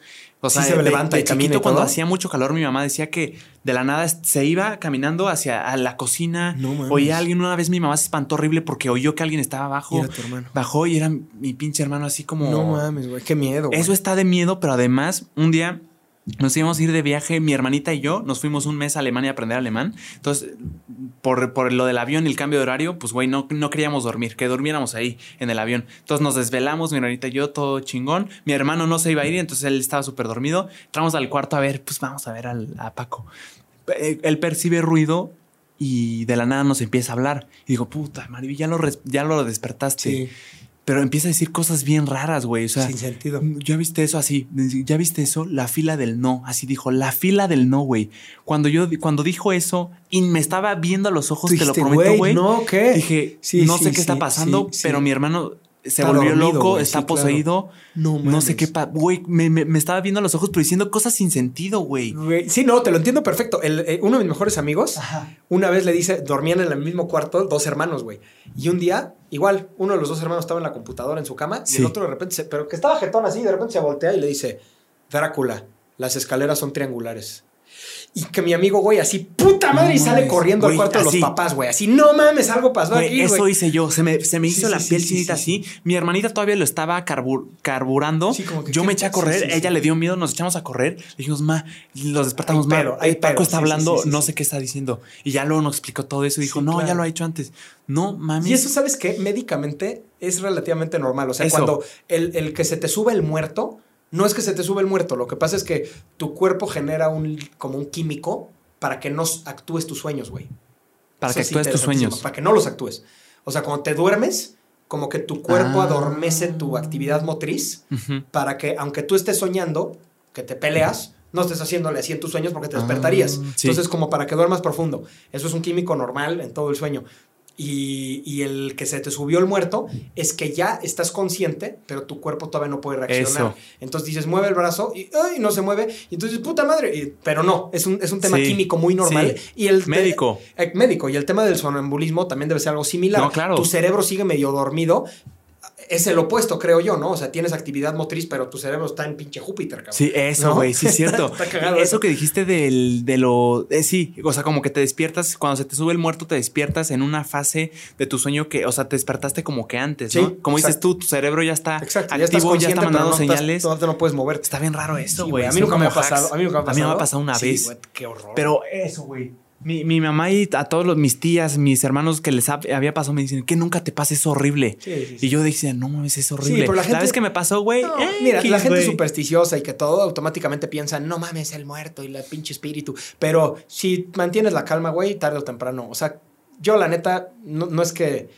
O sea, más que no creo, te Ajá. diría soy agnóstico, güey, Sí. en ese tema. O sea, nunca me ha pasado nada como para que yo crea que existe algo Ajá. así, pero, pero sí se debe sacar un pedo, güey. cuando te Sí, pasa, ¿no? güey. No sí, exacto. Y si no sabes, como que dices, güey, mi cuerpo no me responde. Claro que te espantas, güey. Claro. Y además es la incertidumbre de no sé cuánto va a durar. Sí, Eso es lo feo, güey. sí, pero no mames. Ese, ese tema de, de ¿hay alguien ahí? No, ¿Hay alguien ahí?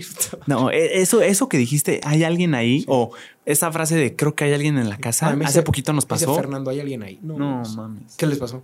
No, eh, eh, haz de cuenta, estábamos todos dormidos y eh, mi papá había traído un perrito que rescató. Entonces lo tenía ahí en la, en la cochera, estaba ahí, pero estaba bien chiquito. O sea, de cuenta, la puerta está aquí, ni siquiera llegaba, ni brincando llegaba a tocarla. Entonces todos estábamos dormidos, mi hermano y yo oímos un ruido y nos despertamos, pero yo me desperté primero y por miedoso, güey, ni siquiera quise bajar.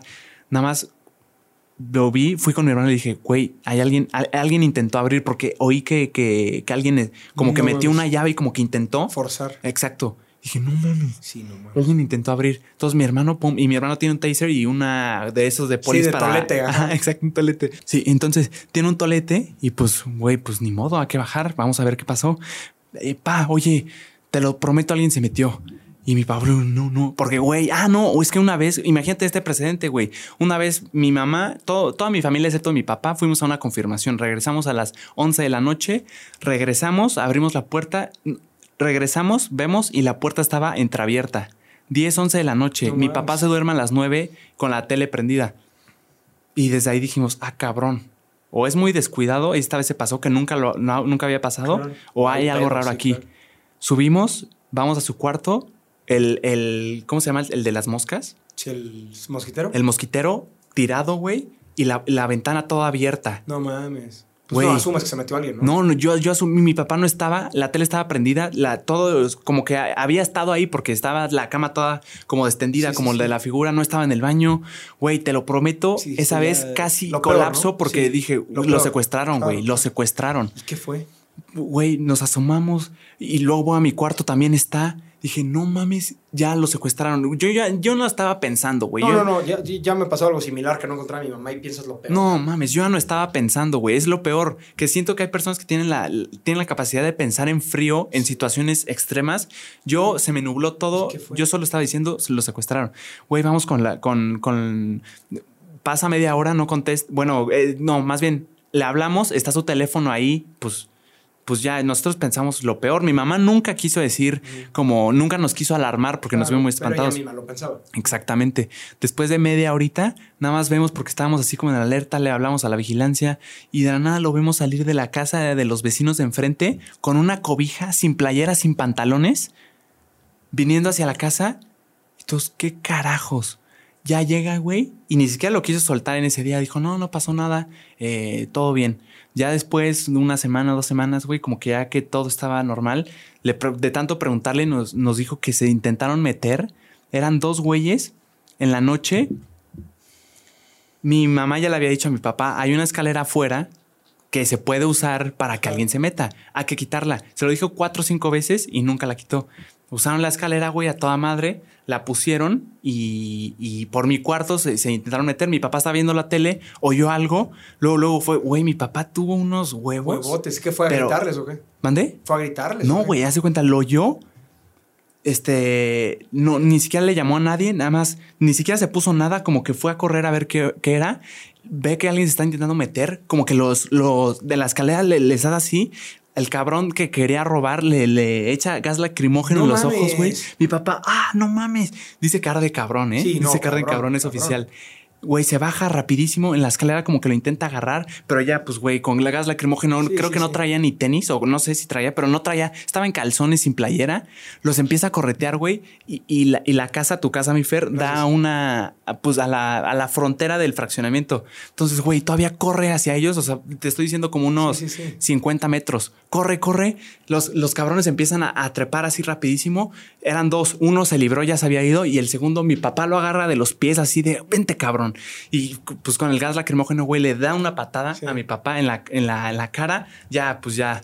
Dijo, ni modo, lo único que ellos resultaron robados, güey. Mi papá le, con la- en el jaloneo le arrancó la, la mochila y venían preparaditos, güey. Sí, Traían pinzas, de todo nuevo, güey. No manches. Pero imagínate Güey, qué eso sí que es huevos. una historia de terror, güey. Bueno, de terror y de heroísmo de tu papá. No güey. mames, qué huevos. Yo no hubiera hecho eso, güey. Sí, no, yo, Yo no tampoco. hubiera hecho eso. Yo tampoco, güey, porque si traen pistola o cuchillo o algo y te chingan, No, no traían pistola y pues nada más herramienta, güey. Yo creo que ellos esperaban. pensaron que no había nadie.